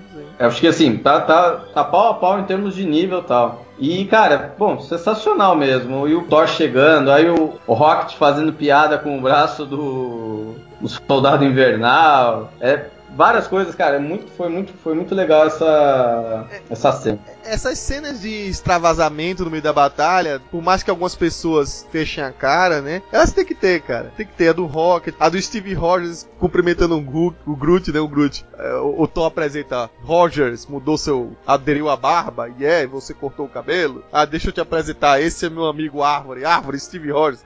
Steve Rogers. Aí o o Groot fala, eu sou o Groot. Aí o Steve Rogers fala, eu sou o Steve Rogers. Cara, é pra matar de rir, cara. Mas é, é bom pra eliminar um pouco da tensão, sabe? É, funciona. E, os, e, a cena é bem feita. A cena é bem. Ela, ela, ela é bem conduzida, né? Então acho que funciona bem assim depois, tal, dar esse extravasamento, até porque logo na sequência, né?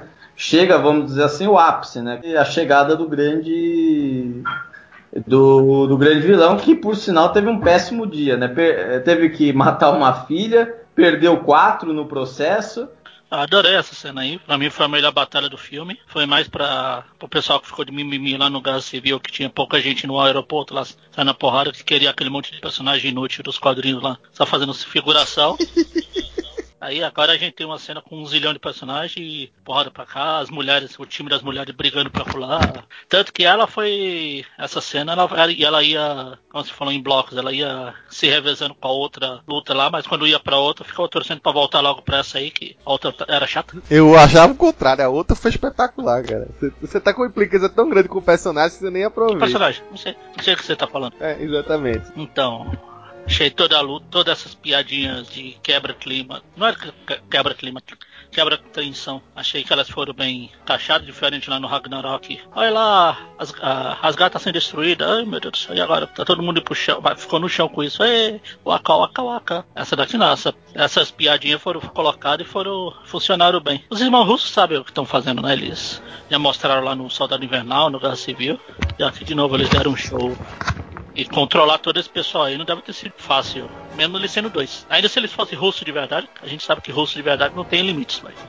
É só russo no nome. Bom, aí, a, paralelo a essa história aí, né? Paralelo a esse combate aí, a gente vê que o Thanos imediatamente foi pra Titã, que era o combinado, né? De ele encontrar lá o falso de Ebron para entregar a joia da, do tempo para ele. Só que antes disso, a gente vê a chegada do Doutor Estranho, do Homem-Aranha e do Tony Stark lá em Titã. Né? Eles não sabem pilotar a nave direito, né? Ela sai meio que se arrebentando e acaba o Doutor Estranho criando um escudo para proteger ela na hora e tal. E imediatamente a gente vê um ataque dos Guardiões da Galáxia para aquela nave lá, né? Ele vê uma nave do exército de Thanos chegando, os Guardiões estão querendo resgatar Gamora de qualquer jeito, né? Eles, por sinal, chegaram até lá por uma dica da Nebulosa, né? A Nebulosa, numa dessas cenas perdidas aí, ela consegue escapar, tá? Da Santuário, e ela manda uma mensagem pra Mantis, né? Fala assim, ó, me encontre Titã, eles pegaram a Gamora. E aí eles têm uma briga, que é essas coisas de super-heróis quando se encontram mesmo, né? Parte dos Guardiões da Galáxia com o, o parte dos Vingadores, né? É engraçado, porque eles estão brigando pelo mesmo inimigo comum, né? Um achando que são servos de Thanos. É até curioso que em determinado momento eles quase se matando ali. Aí o Doutor Estranho fala assim: Não, pera, você tá achando que a gente tá com Thanos? Aí fala: Quem é o seu mestre? Aí o Peter Quill fala: Que tipo de pergunta é essa? É meu mestre? Sei lá,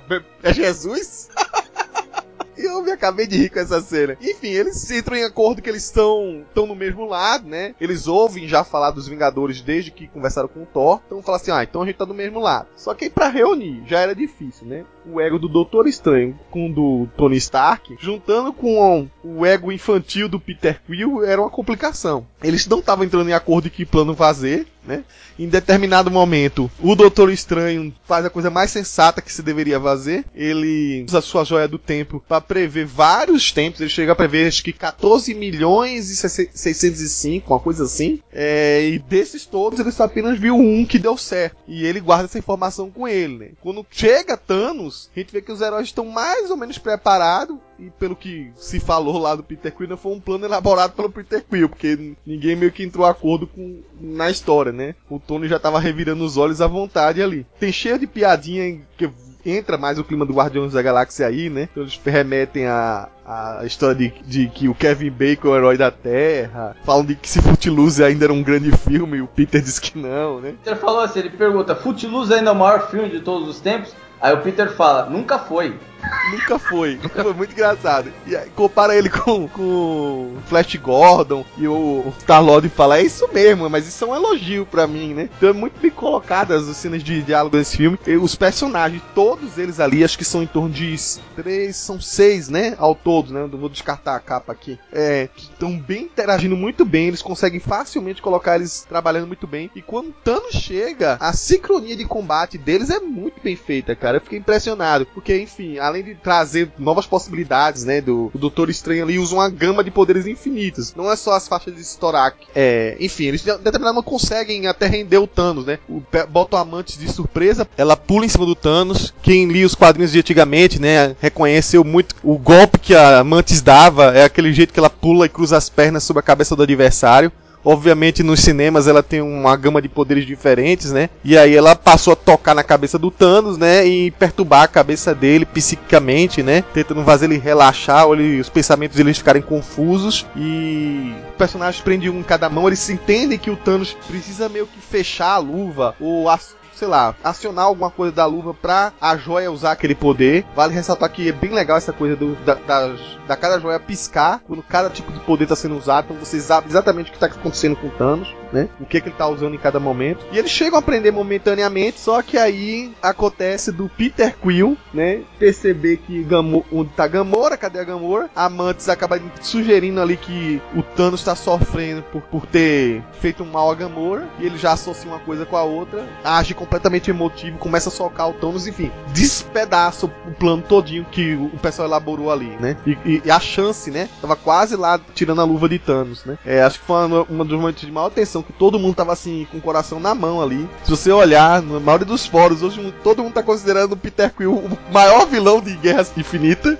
mais que o Thanos, todo mundo tá xingando, mas é uma coisa que a pessoa tem que entender. O Peter Quill, é interessante ele, ter sido o motivador todo mundo falhar ali, e ele ter agido mal e, e não de uma forma adulta, porque o Peter Quill não é um adulto. Ele ainda é, ele não foi criado para ser um adulto terráqueo, entendeu? Ele saiu com seus, sei lá, 10, 12 anos, né? Foi a época que mais ou menos a mãe dele morreu. Criado por piratas, um monte de, de gente que não tinha educação, né? Maiores bagunceiros da vida. Um jeito, um monte de pilantra, né? E ele não desenvolveu maturidade até então, né? Todas as lembranças boas que ele tinha motivadas da Terra se remetem ainda às, às lembranças que ele tinha quando tinha 10 anos. E ele, enfim, não tendo um, um adulto, mais uma vez, um adulto terráqueo para se inspirar e por aí vai, ele não teve essa maturidade desenvolvida. Então eu entendi completamente por que, que ele agiu impulsivamente, agiu pelo coração e agiu fazendo besteira. É, na verdade, uma coisa que se manteve do personagem desde Guardiões da Galáxia 1. Né? Então, apesar de todo mundo estar tá odiando ele, para mim foi muito legal a cena ter acontecido do jeito que aconteceu, porque, óbvio, Thanos não podia perder assim.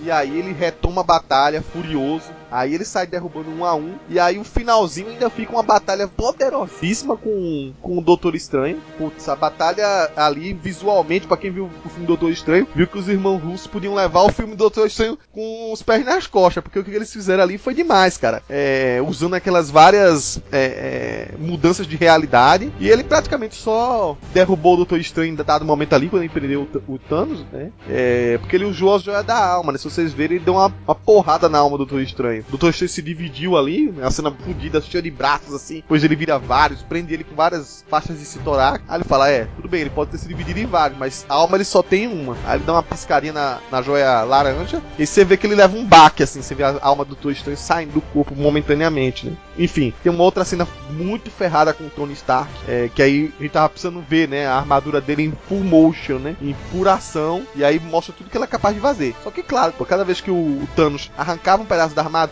era menos nanotecnologia que ele tinha. Então tem hora que ele tava tirando um pedaço da armadura do pé pra criar uma arma. Tirava um pedaço da armadura do, do, da, do tramão pra criar outra arma. Até que não sobrou nenhuma. Ele pegou um próprio pedaço da própria arma que Stark tinha criado, uma ponte aguda assim, pra ferir mortalmente ele. E aí a gente tem uma pequena dica de que o pessoal tem que estar bem antenado de que essa cena aí em especial pode ter um, uma coisa a mais no futuro. Porque em determinado momento o, o Doutor Estranho decide entregar assim a joia da, da alma para o, o Thanos. A única coisa que ele pediu é o seguinte: deixe Pope e o Stark. E se vocês perceberem, né, o Doutor Estranho previu um único futuro que deu certo. O que dá a entender é que esse futuro que ele previu, o Stark precisava estar vivo. Ele fala, Stark, calma, em vários momentos ele fala, o jogo tá no fim, é, endgame, uma coisa assim.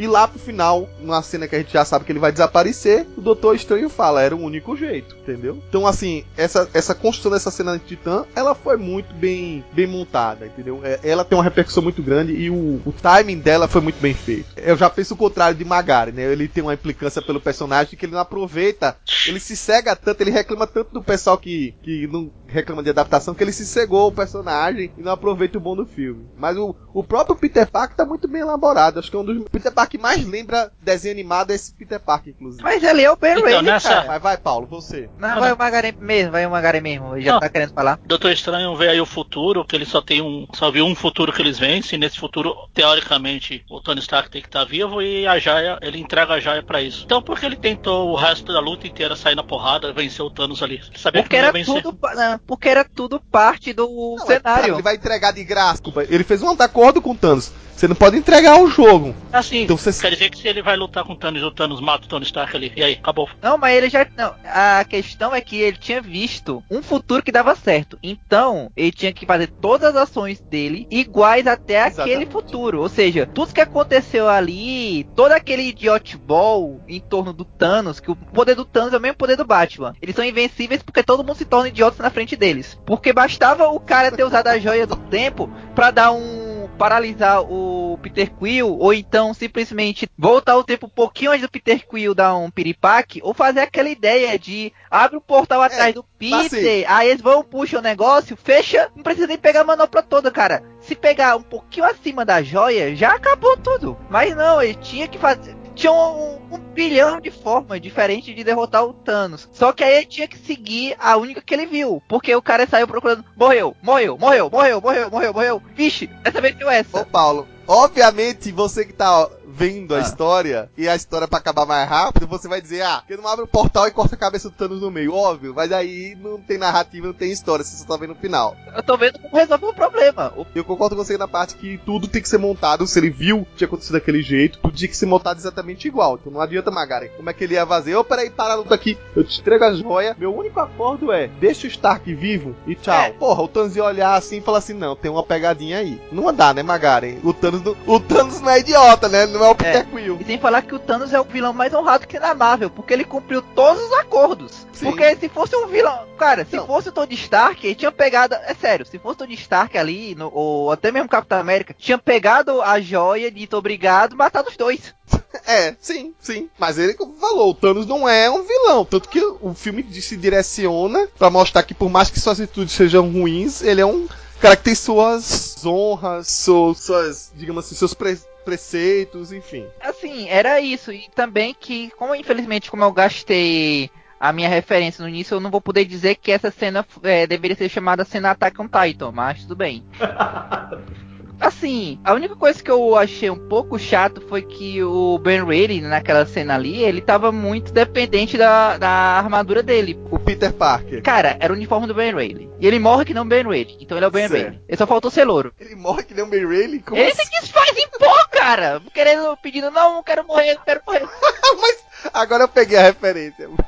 Bem, Não, pois é, o Ben Reilly lá tava todo dependente da armadura e fica lá rolando com aquele. os tentáculos. Como é que chama, né? Tentáculo. As patas da aranha que ele ganhou e tudo mais. Olhando assim, vale. Será que um dia eu vou ter um super vilão que tem umas, umas patas desse jeito aqui, ou tem, parecido com tentáculos? Ia ser legal se eu tivesse, mas enfim. já falou muito disso aí. É como, e como eu tinha dito, ainda tem uma, um foreshadowing dessa história aí dele entregar muito fácil a joia, porque ele chega pro Tony Stark e deixa bem claro: a minha missão é proteger a joia do tempo. Se eu tiver que escolher entre vocês dois morrerem e eu ter que proteger a joia, eu vou proteger a joia de qualquer maneira. Aí ele entrega a joia na maior pro Thanos quando o Tony Stark tá para morrer. Aquilo ali tava muito na cara que era parte do plano lá para fazer aquela realidade de um, é, de um em, em 14 milhões dar certo. Agora é que nem o um meme que eu vi na internet. É, Steven Strange é o melhor cara para quem você pode conversar depois de um filme que ele assistiu e você não.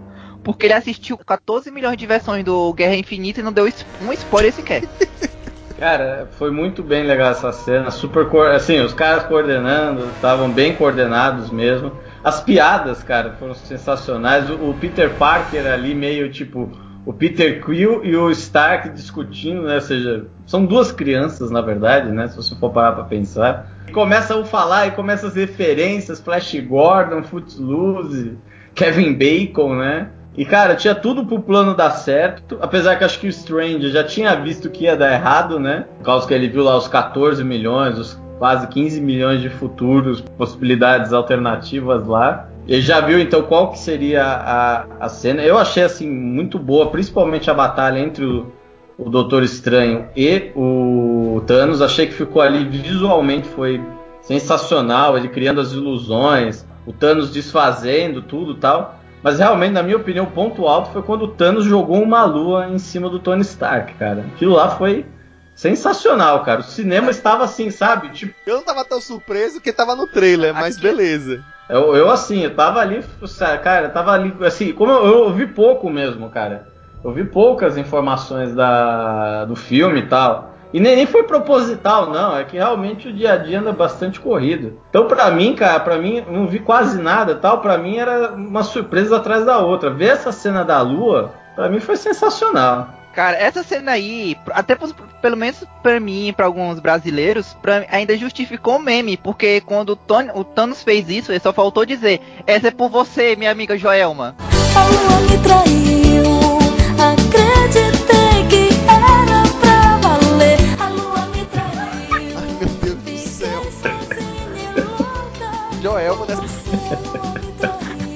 você vai me obrigar a botar Calypso nessa porra desse podcast. Não, cara, ela foi, cara, ela foi a primeira até a manopla, cara. Tá bom. Eu vou até passar pro Magari que é pra não ter como piorar mais. Vai, Magari. Não, era mais isso mesmo. A luta, a coreografia dos Drax, Mantis, Senhor das Estrelas, Tony Stark, Doutor Estranho. Cinco personagens. Ficaram muito bom a luta, aquela parte é do gatinho dos trailers. Doutor Estranho fazendo uns. Tipo um degrau pro Star-Lord pulando e atirando em todo mundo.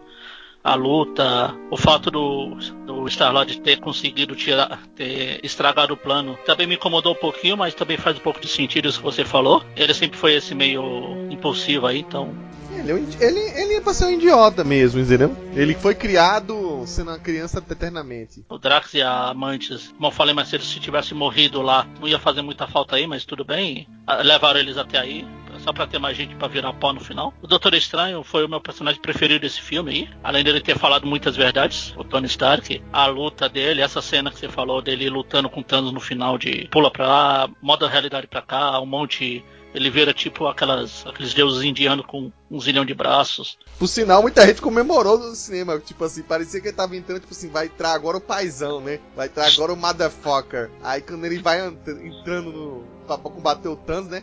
A galera, agora vai, agora. É, hoje não, hoje não, assim, hoje sim. Hoje sim. Então eu gostei. A luta em si eu, eu achei a do, a do Akana lá melhor, mas essa luta aí também foi legal. Todos os cinco personagens estão de parabéns. E o Homem-Aranha? Não sei porque vocês estão insistindo nisso. É.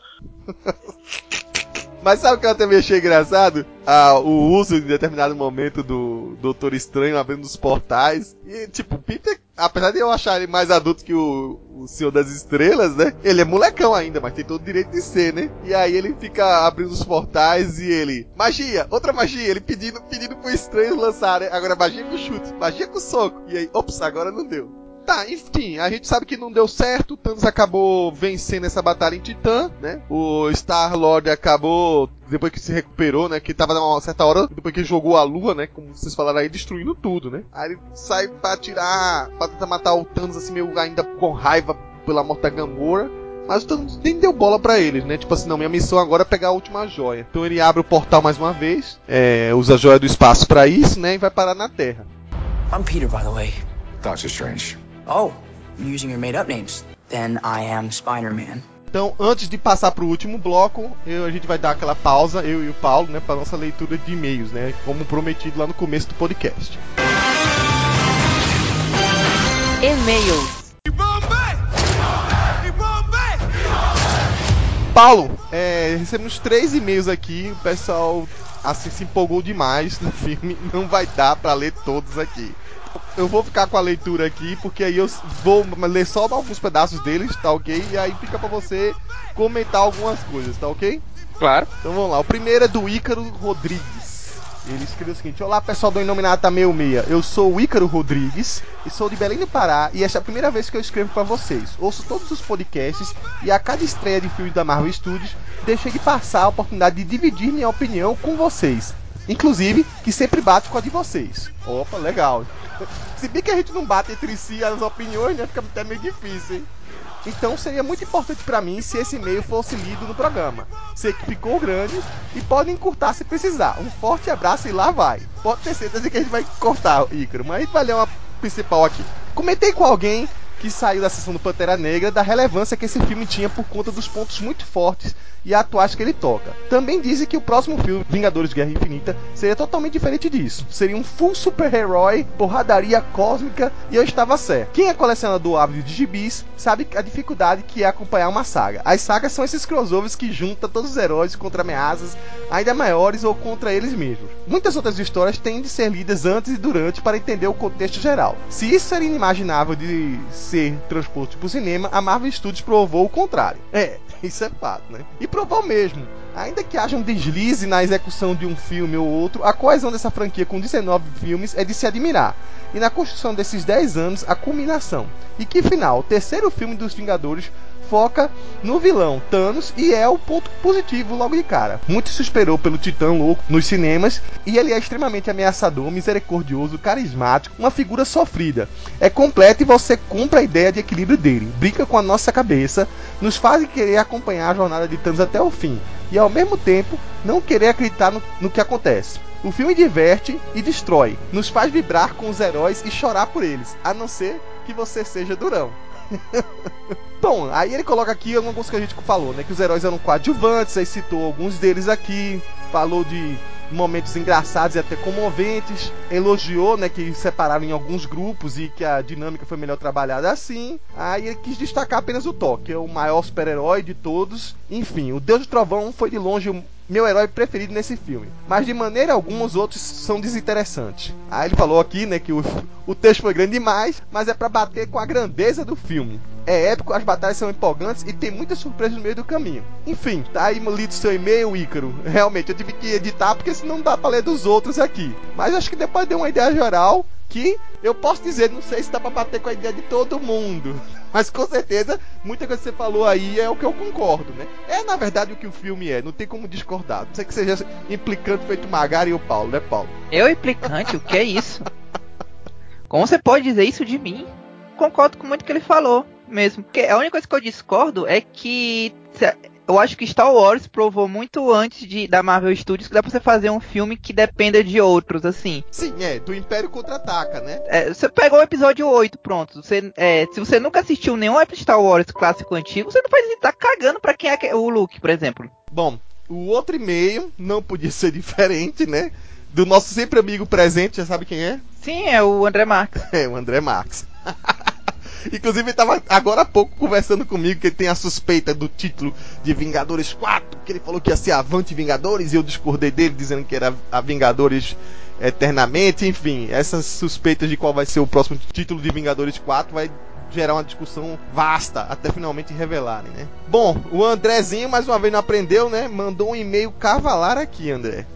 Você, como manda toda vez, eu vou cortar mais do seu aqui. André diz o seguinte: Olá, amigos do Meio Meia. Esse filme vai, vai deixar o público em geral de queixo caído. E mais uma vez fazer com que simpatize ainda mais com os personagens. Quem tem o hábito de ler as revistas talvez não se impressione tanto, mas também é pego de surpresa em muitas situações. A Marvel Studios sabe bem como pensar no, ao longo prazo, e não entregou tanta coisa nesse filme. Gavião Arqueiro, Homem-Formiga, Vespa e Capitã Marvel não apareceram, e nem sei o que aconteceu com a Valkyria. Os Skrulls ainda não foram nem mencionados. Caramba, tu já tá botando personagem que nem existe, André. Muita coisa foi ainda aberto. Fez um estilo de filme diferente, onde o vilão é protagonista, mas mantendo algumas características dos filmes anteriores piadas foram equilibradas e a interação dos personagens cheia de surpresas. Aí ele mandou aqui o spoiler do filme, né? Caveira Vermelha, na cena da joia da alma, me pegou de surpresa. Mesmo esperando que um dia ele fosse aparecer de novo. Aí ele continua um e-mail, um grandão pra caramba. Dá algumas suposições aqui, é tudo chute dele, tá? É, e algumas opiniões também. Ele fala aqui que o Loki não morreu. Ele viu um, uma, uma coisa que ninguém viu. Que era uma ilusão, porque o Loki desaparece por dois minutos na meio da cena. Só ele viu isso. Eu entendi o que ele quis dizer. Não quis dizer que ele desaparece. O que ele quis dizer que naquela parte que ele disse nós temos um Hulk, o Loki sai de cena e depois ele volta das sombras querendo ser o aliado do Thanos Uhum. e morrendo de uma maneira bem imbecil. É, isso aí. Não, mas assim, eu tenho uma suspeita também de que é o, o que o Loki, dali quando morreu, ele, ele se fingiu ali. Ele não é burro nem nada, cara. É uma ação muito improvável do Loki fazer. Eu, compa eu, eu compartilho com, também com você essa teoria. É por isso que eu acho que talvez ele não tenha morrido ou, ou que seja uma ilusão que ele tenha fingido a morte ali. O negócio é que seja o que for, era um negócio que continuou lá depois que entre aspas foi morto e teve uma explosão ainda. É, exato. É, enfim, mas é Loki. Bom, o Doutor Estranho entregou a joia do tempo ao Thanos em troca da vida do Stark, porque foi o único futuro que ele viu em que eles conseguiram resolver a situação e só Stark é que vai resolver. Bom, é aquela teoria que a gente acabou de discutir, o Magari estava inconformado com ela, mas que, que até os diretores concordaram com ela. Não tem como a gente achar diferente. É isso mesmo, o estranho guardou alguma informação ali. E por fim, ele mandou um parágrafo gigante reclamando do Homem-Aranha, que ele diz que infelizmente ele não, não gosta da abordagem ainda do personagem, dessa história de puxar saco, babá. Então eu vou terminar o e-mail dele aqui e mandar ele é, dar o braço pra Magari e reclamar do Homem-Aranha ali na esquina, porque eu gosto muito desse personagem. Agora eu imagino o que vai acontecer se no Vingadores 4 Tony Stark morre nos braços do Peter dizendo que grandes poderes vêm com grandes responsabilidades. Os dois morrem, né? Bom, e pra falar aqui que nem todo mundo gostou 100% do filme, tem um e-mail aqui do Francisco Sales, né? É, ele disse o seguinte: Olá, povo. Como sempre faço, vou, só vou falar o que eu achei de alguns pontos do filme. Até porque o resumo é com vocês. Esse e-mail é logo após eu ter visto o filme, portanto é só minha opinião. Achei o filme uma mistura de Joss Whedon James Gunn com uma pitada de irmão russos. Caramba, uma pitada do irmão russo. Doido! Coitados. Deu pra ver em certas cenas, a luz de Wakanda, ele fez uma tossezinha assim, que tiveram cortes, que teriam sido interessantes de ver mais disso. Outro ponto é a mania de esticar a piada, ao ponto de você falar, chega, né? Nossa, que mau humor, cara. O banner sem conseguir virar o Hulk foi até legal, mas repetir isso umas três vezes já é demais. Junto isso, ai, tá ligado, ele é o fã do Hulk, é um dos muitos que estão reclamando do filme. Junto a isso, bota o Drax com seu momento de ser invisível, onde serviu para confirmar que o personagem é assim, sem piada ou não. Esse tipo de coisa só serve para consumir tempo do filme. Ah, cara, qual é? Paulo, você concorda com ele? É uma das melhores cenas do Drax no Não, filme. não, não. Pra mim, todos os filmes têm que ser sombrios, pesados, tristes e terem uma Marta. Francisco, não leve a mal não, cara, mas assim, esse tipo de pensamento já, pra mim, já não funciona mais. Depois de 10 anos, tu- tá ainda reclamando dessas coisas, cara. Bom, enfim, aí ele fala que o Thor, como um todo, merecia mais, caramba, mais ainda, mais tempo de tela. Passou o filme todo com ele em busca da nova arma, e no fim tem 3 minutos de cena. Aí, enfim, ele fala aqui que a- reclamou da participação do Caveira Vermelha, que era só uma ponta, é, mas ao mesmo tempo ele falou que achou que a- essa cena aí de ver um pouco da humanidade do Thanos é bem legal, mas no fim a joia só serviu pra completar a tabela na manopla. Cara, eu não sei o que, que o pessoal espera de- desses filmes às vezes, sabe? É que você coloca a manopla, aparece o Adam Warlock, todo mundo já sabe que é o Adam Warlock nos cinemas, automaticamente. O filme em si é bom. Sei que é importante por ser uma comemoração de 10 anos, mas não acho que mereça esses 10 10 que eu ando falando por aí. Sei que quanto mais personagens tiverem, mais difícil vai ser o tempo de tela para trabalhar. Não entenda mal, eu gostei do filme, tem cenas muito boas mesmo. Mas não é que poderia ser melhor. O e-mail vai ficando por aqui. Com isso, é só umas observações. Mas o filme é bom. Aí ele manda duas coisas aqui, que é sobre a cena pós-crédito, mas como a gente vai comentar lá sobre o próximo bloco, fica por aí. Mas ele tá questionando aqui é, se, por que, que o personagem que aparece lá não chamou a personagem que ele chama no final antes, né? E se essa personagem virou areinha, como é que vai ser, né? Cara, a gente vai ter que esperar outro filme para ter essas ideias, né? Não tem como a gente adivinhar é, é, o que vai ainda ser explicado, né? Então essas coisas relacionadas a essa personagem do final aí, que já já a gente comenta, é só em Vingadores 4. Ia ser demais se a cena pós-crédito do dessa personagem fosse ela recebendo o bip e virando areinha. Bom, Francisco, praticamente eu discordo de tudo que você falou aí. É, eu, eu, tento imaginar assim o que, que se passa para ter esse tipo de frustração, principalmente em leitor de quadrinhos, né? Eu não sei se é por conta de que já teve a perspectiva de ter lido a história e monta ela na sua cabeça. É, eu, bom, eu sou um cara que tem um site que vez ou outra aparece gente com mil e uma ideias, até até com a própria Marvel, tentando montar roteiros e por aí vai. E é óbvio, na cabeça da gente a gente elabora um monte de coisa. E eu acho que quando a gente começa a criar essas coisas assim, do como eu acho que deveria ser, ou acho como, como eu creio que seria melhor, a gente começa a perder um pouco do tino de como é que a gente deve assistir isso como espectador, de ir com a cabeça assim, para receber essas informações novas, para receber na verdade a ideia dos diretores e dos roteiristas desse filme, que eles quiseram passar a perspectiva deles, a, a ideia que ele tem dessas histórias pra gente. E aí, por conta do que a gente já tinha elaborado, ou do que a gente acha de como deve ser, ou como você colocou aí, é, na verdade, que sempre poderia ser melhor, é óbvio, sempre poderia ser melhor, entendeu? A gente vai querer que sempre fique melhor a cada novo filme, mas a experiência que a gente deveria ter assistindo esse filme, né, e receber a história de uma forma muitas vezes passiva, né, ser inclusive é, é, surpreendido como acontece com muita gente que não lê de quadrinhos, né? Então, é, isso às vezes eu sinto que falta pro pessoal. Eu não sei onde eu é, li em algum comentário no Facebook, né? De um leitor mais antigo falando: Nossa, gente, o que é que passa pela cabeça de vocês? É, eu via Superman do Richard Donner, né? E hoje eu, eu ficava maravilhado com aquilo. Veja como as coisas evoluíram e em termos de CGI, de histórias, inclusive de como leva algumas coisas que são muito mais fiéis é, hoje em dia, né? Dos quadrinhos do que acontecia, por exemplo, pro próprio Richard Donner, quando praticamente inventou uma história nova sobre o Superman para criar o Superman dele do, é, do Christopher Reeves, né? Então, às vezes, eu não sei, acho esquisito esse tipo de frustração, sinceramente. E lamento até, que eu acho que às vezes que a pessoa perde uma grande oportunidade de poder aproveitar o filme como deveria aproveitar. Bom, é isso.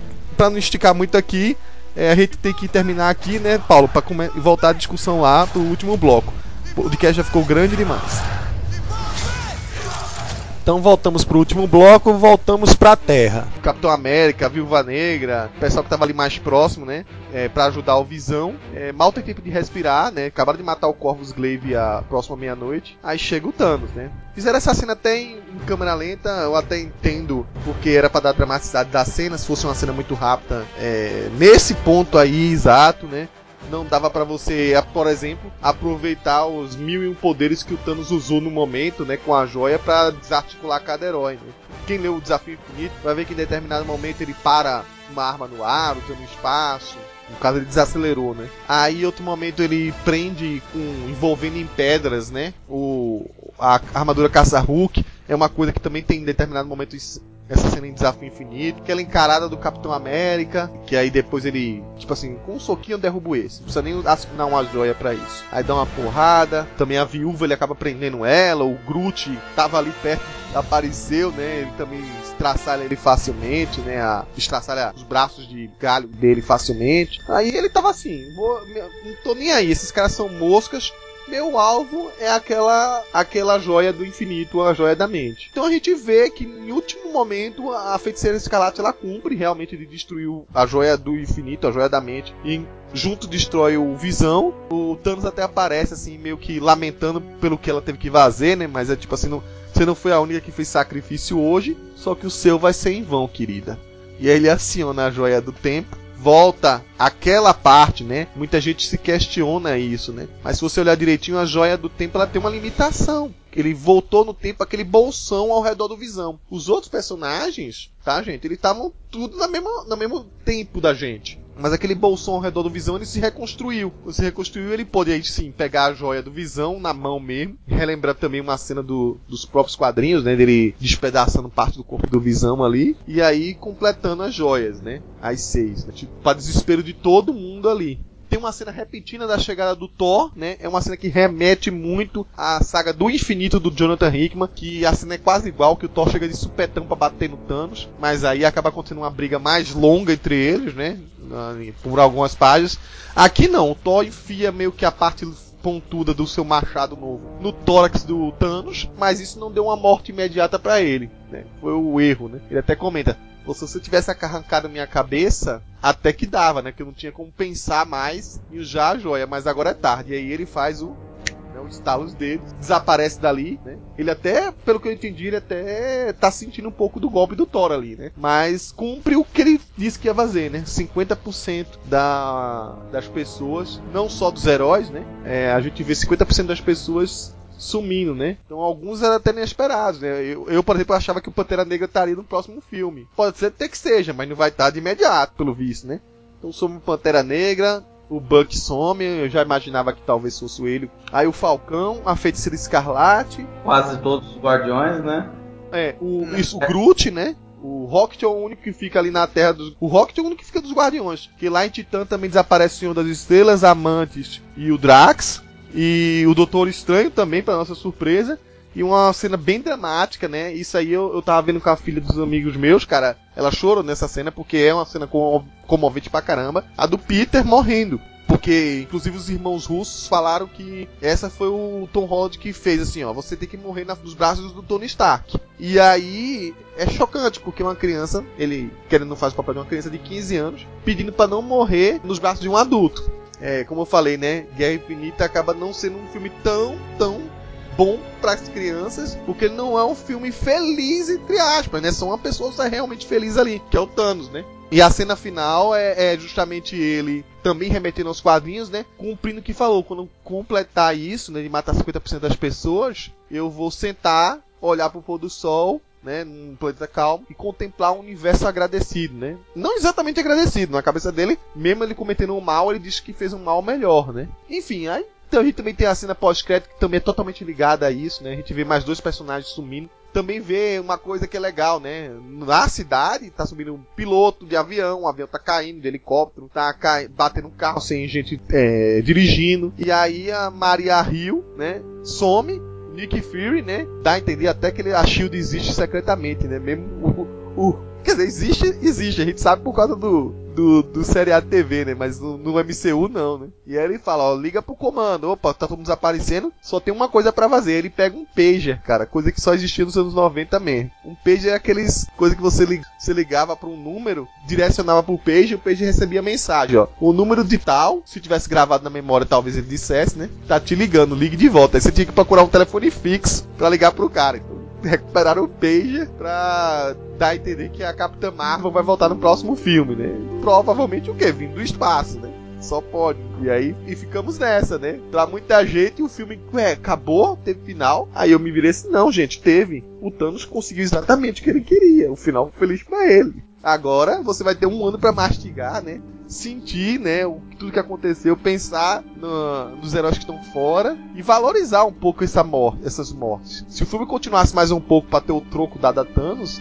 mesmo que a gente saiba que esses heróis todos vão voltar, a gente não ia sentir o impacto disso. Agora a gente vai sentir, a gente vai pensar, putz, como é que esses personagens morreram? Como é que os que sobraram vão fazer para voltar atrás de tudo isso? Mesmo que eles consiga uma, reunir uma luva, reunir as joias e fazer isso. Mas até conseguir isso, como é que vai fazer? Cheio de interrogações, né? Olha, é, essa cena final realmente, cara, Tipo, o cinema tava já assim. O filme inteiro, cara, o cinema, tá? Eu tava assim, grudado assim e tal, na cadeira ali. É, acho que o grande destaque da, dessa cena realmente é a batalha entre o Thor e o Thanos, né? O Thanos começa, né, a, a, a vamos dizer assim, a neutralizar cada um dos heróis, né? É quase impedido pelo, pelo Thor, né? Mas ele consegue então estalar os dedos, né? Aí tem uma cena que você não comentou, né? que é, é uma eu não entendi onde é como é que ela passa ela se passa só dentro da cabeça do Thanos ou ele foi transportado para outro lugar que é a cena com a Gamora criança né Isso, exato. Que ela pergunta dos custos, né? Isso é importante mesmo. Aí ela fala, você conseguiu, consegui. Mas o que, que te custou? tudo Aí ele fala tudo, né? E você vê que tem um pouco de lamento lá no final, na, quando ele tá parado contemplando lá o suposto pôr do sol, né? E será que tem mais nessa cena do que a imaginação dele? Será que não, não tem um pouco de Gamora dentro de uma joia da alma servindo de subconsciente pra ele? Talvez, né? É, então, foi, foi o que eu pensei mesmo, né? Porque como ela era, vamos dizer assim, ela foi a parte lá do daquele sacrifício para ele obter a, a, a gema, né? Da mesma forma, pode ser que tenha um pouco de visão na joia da mente, né? Também. Então, não entendi nessa cena se as joias foram inutilizadas ou aconteceu o efeito esfera do dragão, né? Depois que você usa uma vez tudo, elas se espalham. Não, na verdade, eu acho que foi o. A luva que não aguentou o poder. Sim. Pois é, porque ele ficou bem Você queimado. A luva de não. Ele ficou até um pouco queimado ali. A luva, como o coveiro mesmo disse, essas joias elas são bem nefadas no, no MCU. Então, quando ele fez o estalar de dedos, tipo, foi como se ele tivesse queimado ali a luva e tudo mais. Deu um curto-circuito. É.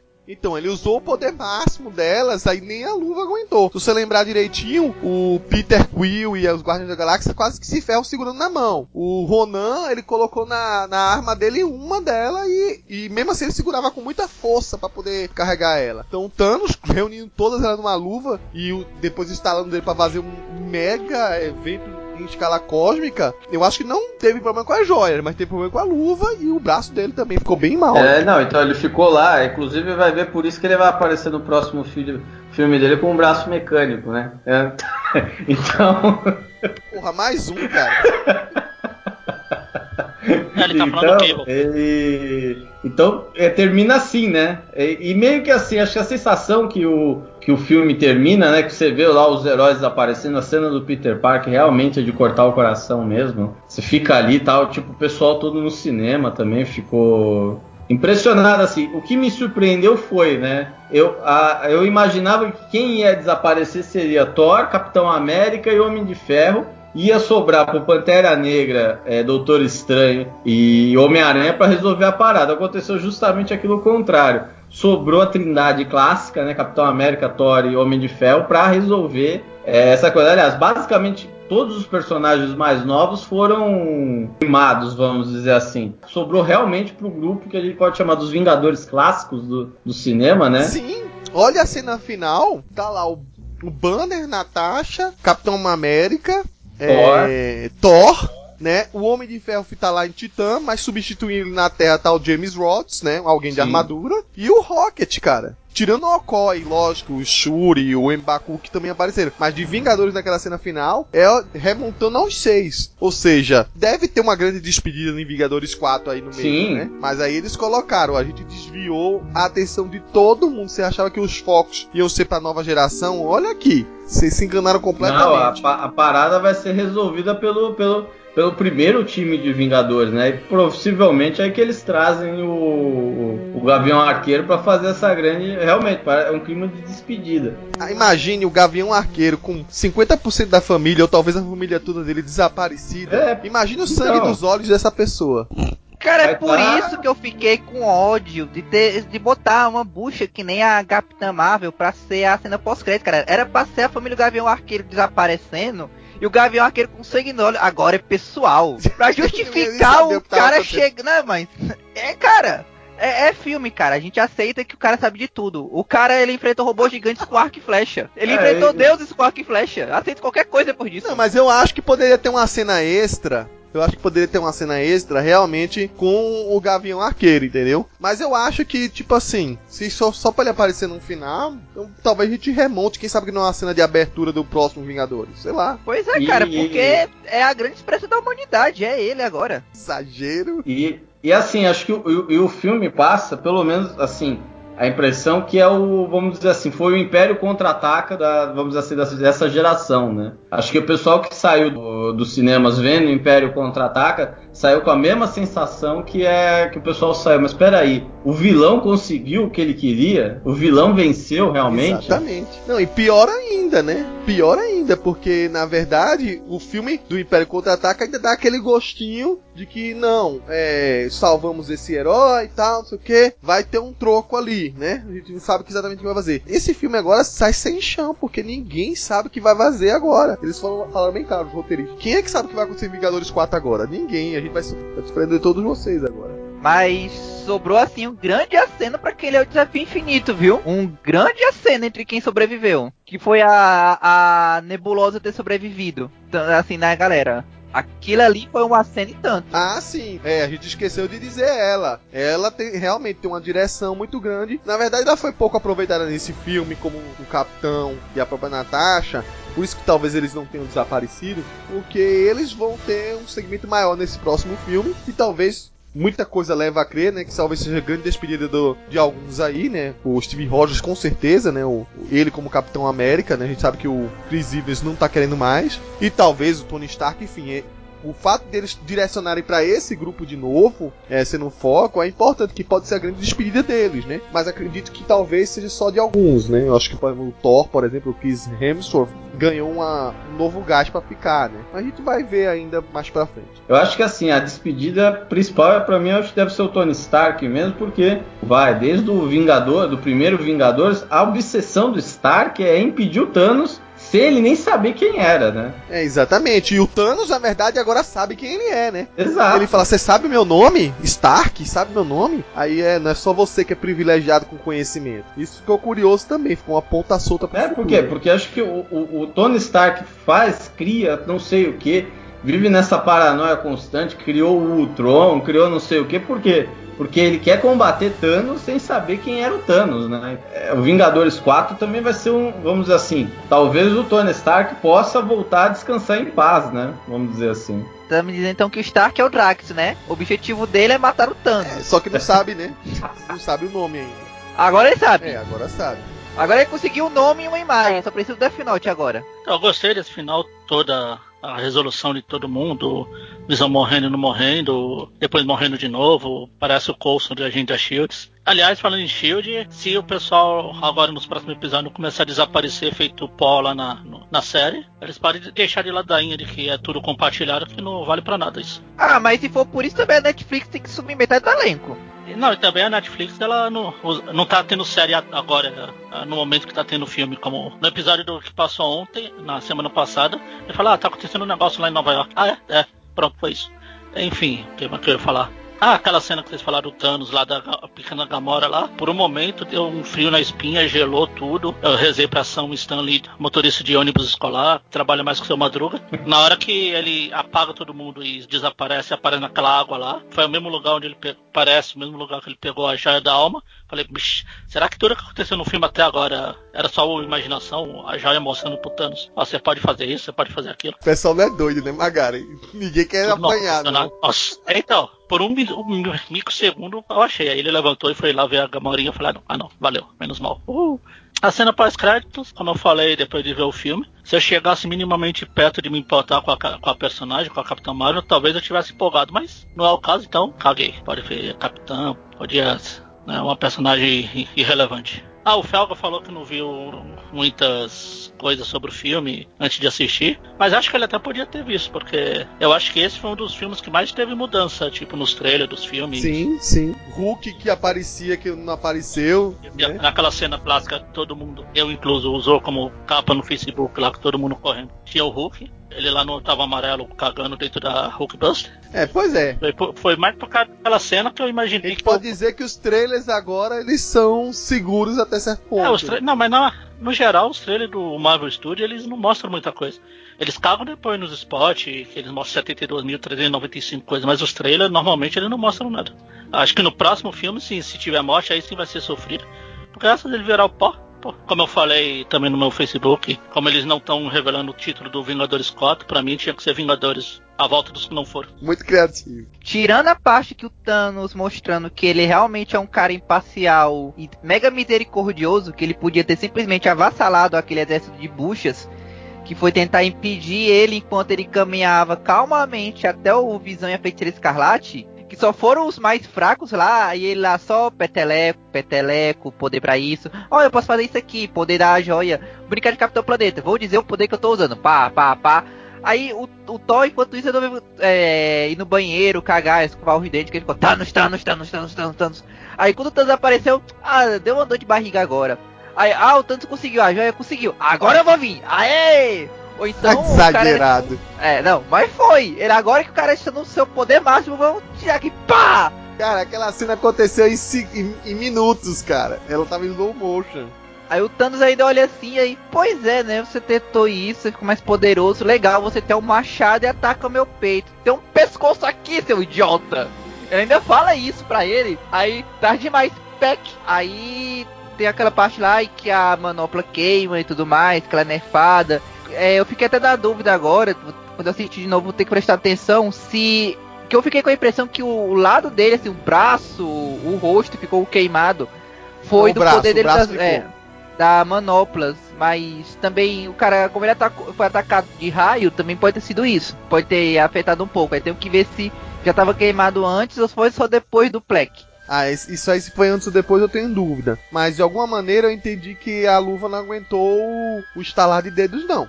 A luva tava inteira até então. É, não, a luva não, a luva não aguentou não. Isso aí é verdade, isso é fato.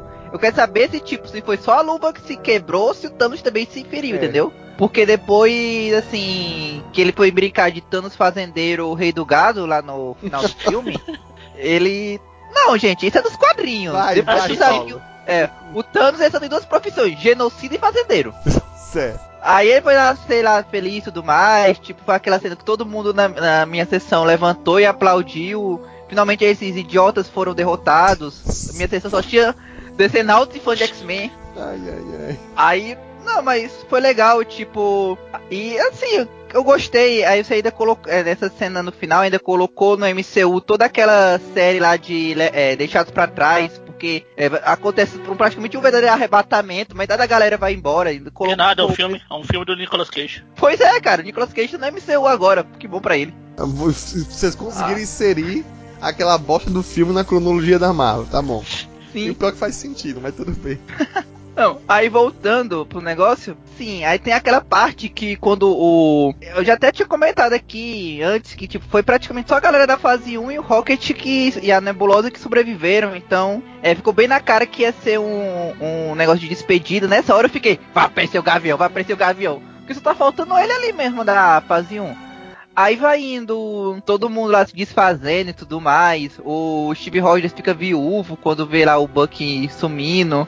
Aí depois vem o Tony, o Peter morrendo na coisa do Tony Stark. Aí o Peter tenta citar e o vento levou, mas não consegue, aí morre. Aí a gente descobre que na verdade era um clone. Olha, Paulo, você que é fã de Doctor Who, me falaram que tem- essa cena é similar a uma cena de Doctor Who lá, a despedida do décimo doutor, e tu tá zoando com a cena, cara. Tenet ele só disse, é, eu não quero, eu não quero ir. Aí ele explode, ele não vira purpurina, mas enfim. Aí tem lá o final feliz, o Thanos conseguiu resolver o problema. Agora ele tem 50 anos pra pensar como ele vai resolver o problema de novo. Mas é uma história boa, assim, no final das contas foi, como o pessoal tava dizendo, o, a- o problema da história foi dizer que o nome da história era Vingadores, deveria ser Thanos Guerra Infinita. Thanos Imperativo. É. Bom, pessoal, então a gente tá chegando até aqui no final desse podcast, como vocês perceberam, né? É, tirando as encrenquices que esses povo aqui faz, né? Nem tudo leve a sério, né? É, obviamente, é o maior podcast que a gente talvez faça de filme aqui, mas merecia até mais, né? É muito detalhezinho, a gente tá lançando um monte de artigos aí pra vocês verem é, sobre referências dos quadrinhos, alguma a gente já citou aqui. Teorias que deram certo ou não, então teve teorias da Joias do Infinito formando a palavra Thanos, que está linkada aí também. Referências de outros filmes do universo cinematográfico da Marvel. Teve muitas piadinhas dos filmes anteriores sendo lançadas aqui. Por isso que depende tanto para você curtir o filme ao máximo. Ter assistido todos os filmes anteriores, né? São os 18 anteriores. Pra mim foi mais legal de tudo ter essa mistura de estilos conseguindo casar tão bem, né? E isso, óbvio, não foi só os escritores, né? O Christopher Marcos e o Steven McFeely que fizeram, não foi só os russos. Contou com os outros diretores dando uma, uma pinceladinha para ajudar eles. É, eu acho muito curioso que eu sempre vejo o filme, óbvio, primeira vez às vezes com a cabine, outras vezes é, imediatamente é, na, na pré-estreia, né, no primeiro dia do filme. Vejo com amigos meus que não leem quadrinhos também. Então essa cena final aí é uma das que mais choca mesmo. Primeiro que a maioria do pessoal, e eu imaginei que isso fosse acontecer mesmo, eles não entendem quando tá começando a acontecer o desaparecimento. Eles ficam assim, é, é, desnorteados. É como se eles estivessem dentro do filme. Ué, o que acabou de acontecer? Oxi, isso, isso. Então eles só vão absorvendo o que estão acontecendo no decorrer que é, é, acho que alguns minutos que levam para todo mundo desaparecer ali. Mas no decorrer eles começam a associar, nossa, será que é isso mesmo? É o plano de Thanos que tava acabando de acontecer e aí eles caem a ficha e, e, ficam desolados. Então muita gente sai do cinema, eu vejo, começa a perguntar até para as pessoas, né? Pergunta um amigo meu, você, você tá, você tá bem? Aí eu digo, não, mas o que aconteceu? É, é, vai acabar assim? Aí eu digo, é, acabou. Pro Thanos acabou. Ele conseguiu exatamente o que ele queria, né? E aí vai ter um filme próximo ano? Vai. Mas esse aqui tem um final. Ele tem um, uma conclusão, tem um fim. E aí as pessoas começam a mastigar, voltar atrás. É um caso, por exemplo, que muitas vezes as pessoas que eu que não costumam assistir de novo no cinema, elas voltam para mim e falam assim: não, mas agora eu vou ter que assistir de novo, porque é, é muita informação, eu, eu preciso ver de novo. Então talvez isso que seja um grande contribuidor para as pessoas estarem voltando ao cinema e a bilheteria do filme tá estourando atrás da outra, né? E o último recorde foi esse agora do segundo final de semana que se tornou o filme mais rápido a bater um bilhão, né? Então, ao mesmo tempo que tem esse impacto devastador para o público que não conhece quadrinhos, em contrapartida eu vejo um efeito é, que não deveria existir, é só acontece com algumas pessoas, né? É, e que entendem esse final, né? Como uma coisa, ah, mas esse final é de mentira. As pessoas vão voltar daqui a um ano.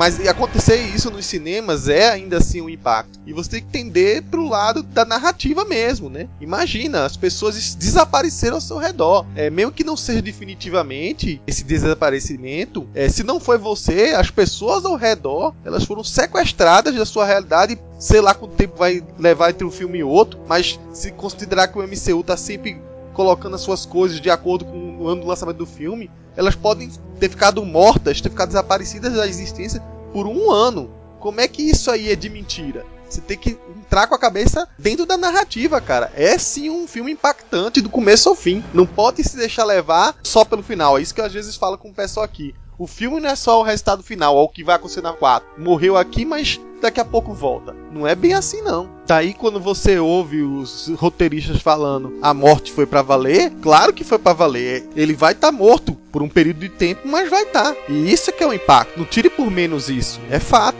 Então pronto, pessoal. Então é isso. E a gente volta pra aí agora já em maio, né? A gente tem um filme do Mercenário Tagarela Deadpool voltando aí. E com dobradinha de Joss Brolin, né? Do Cable. Então até lá. Tchau, tchau. Este podcast é um oferecimento do site Universo Marvel 616. Acesse www.marvel616.com.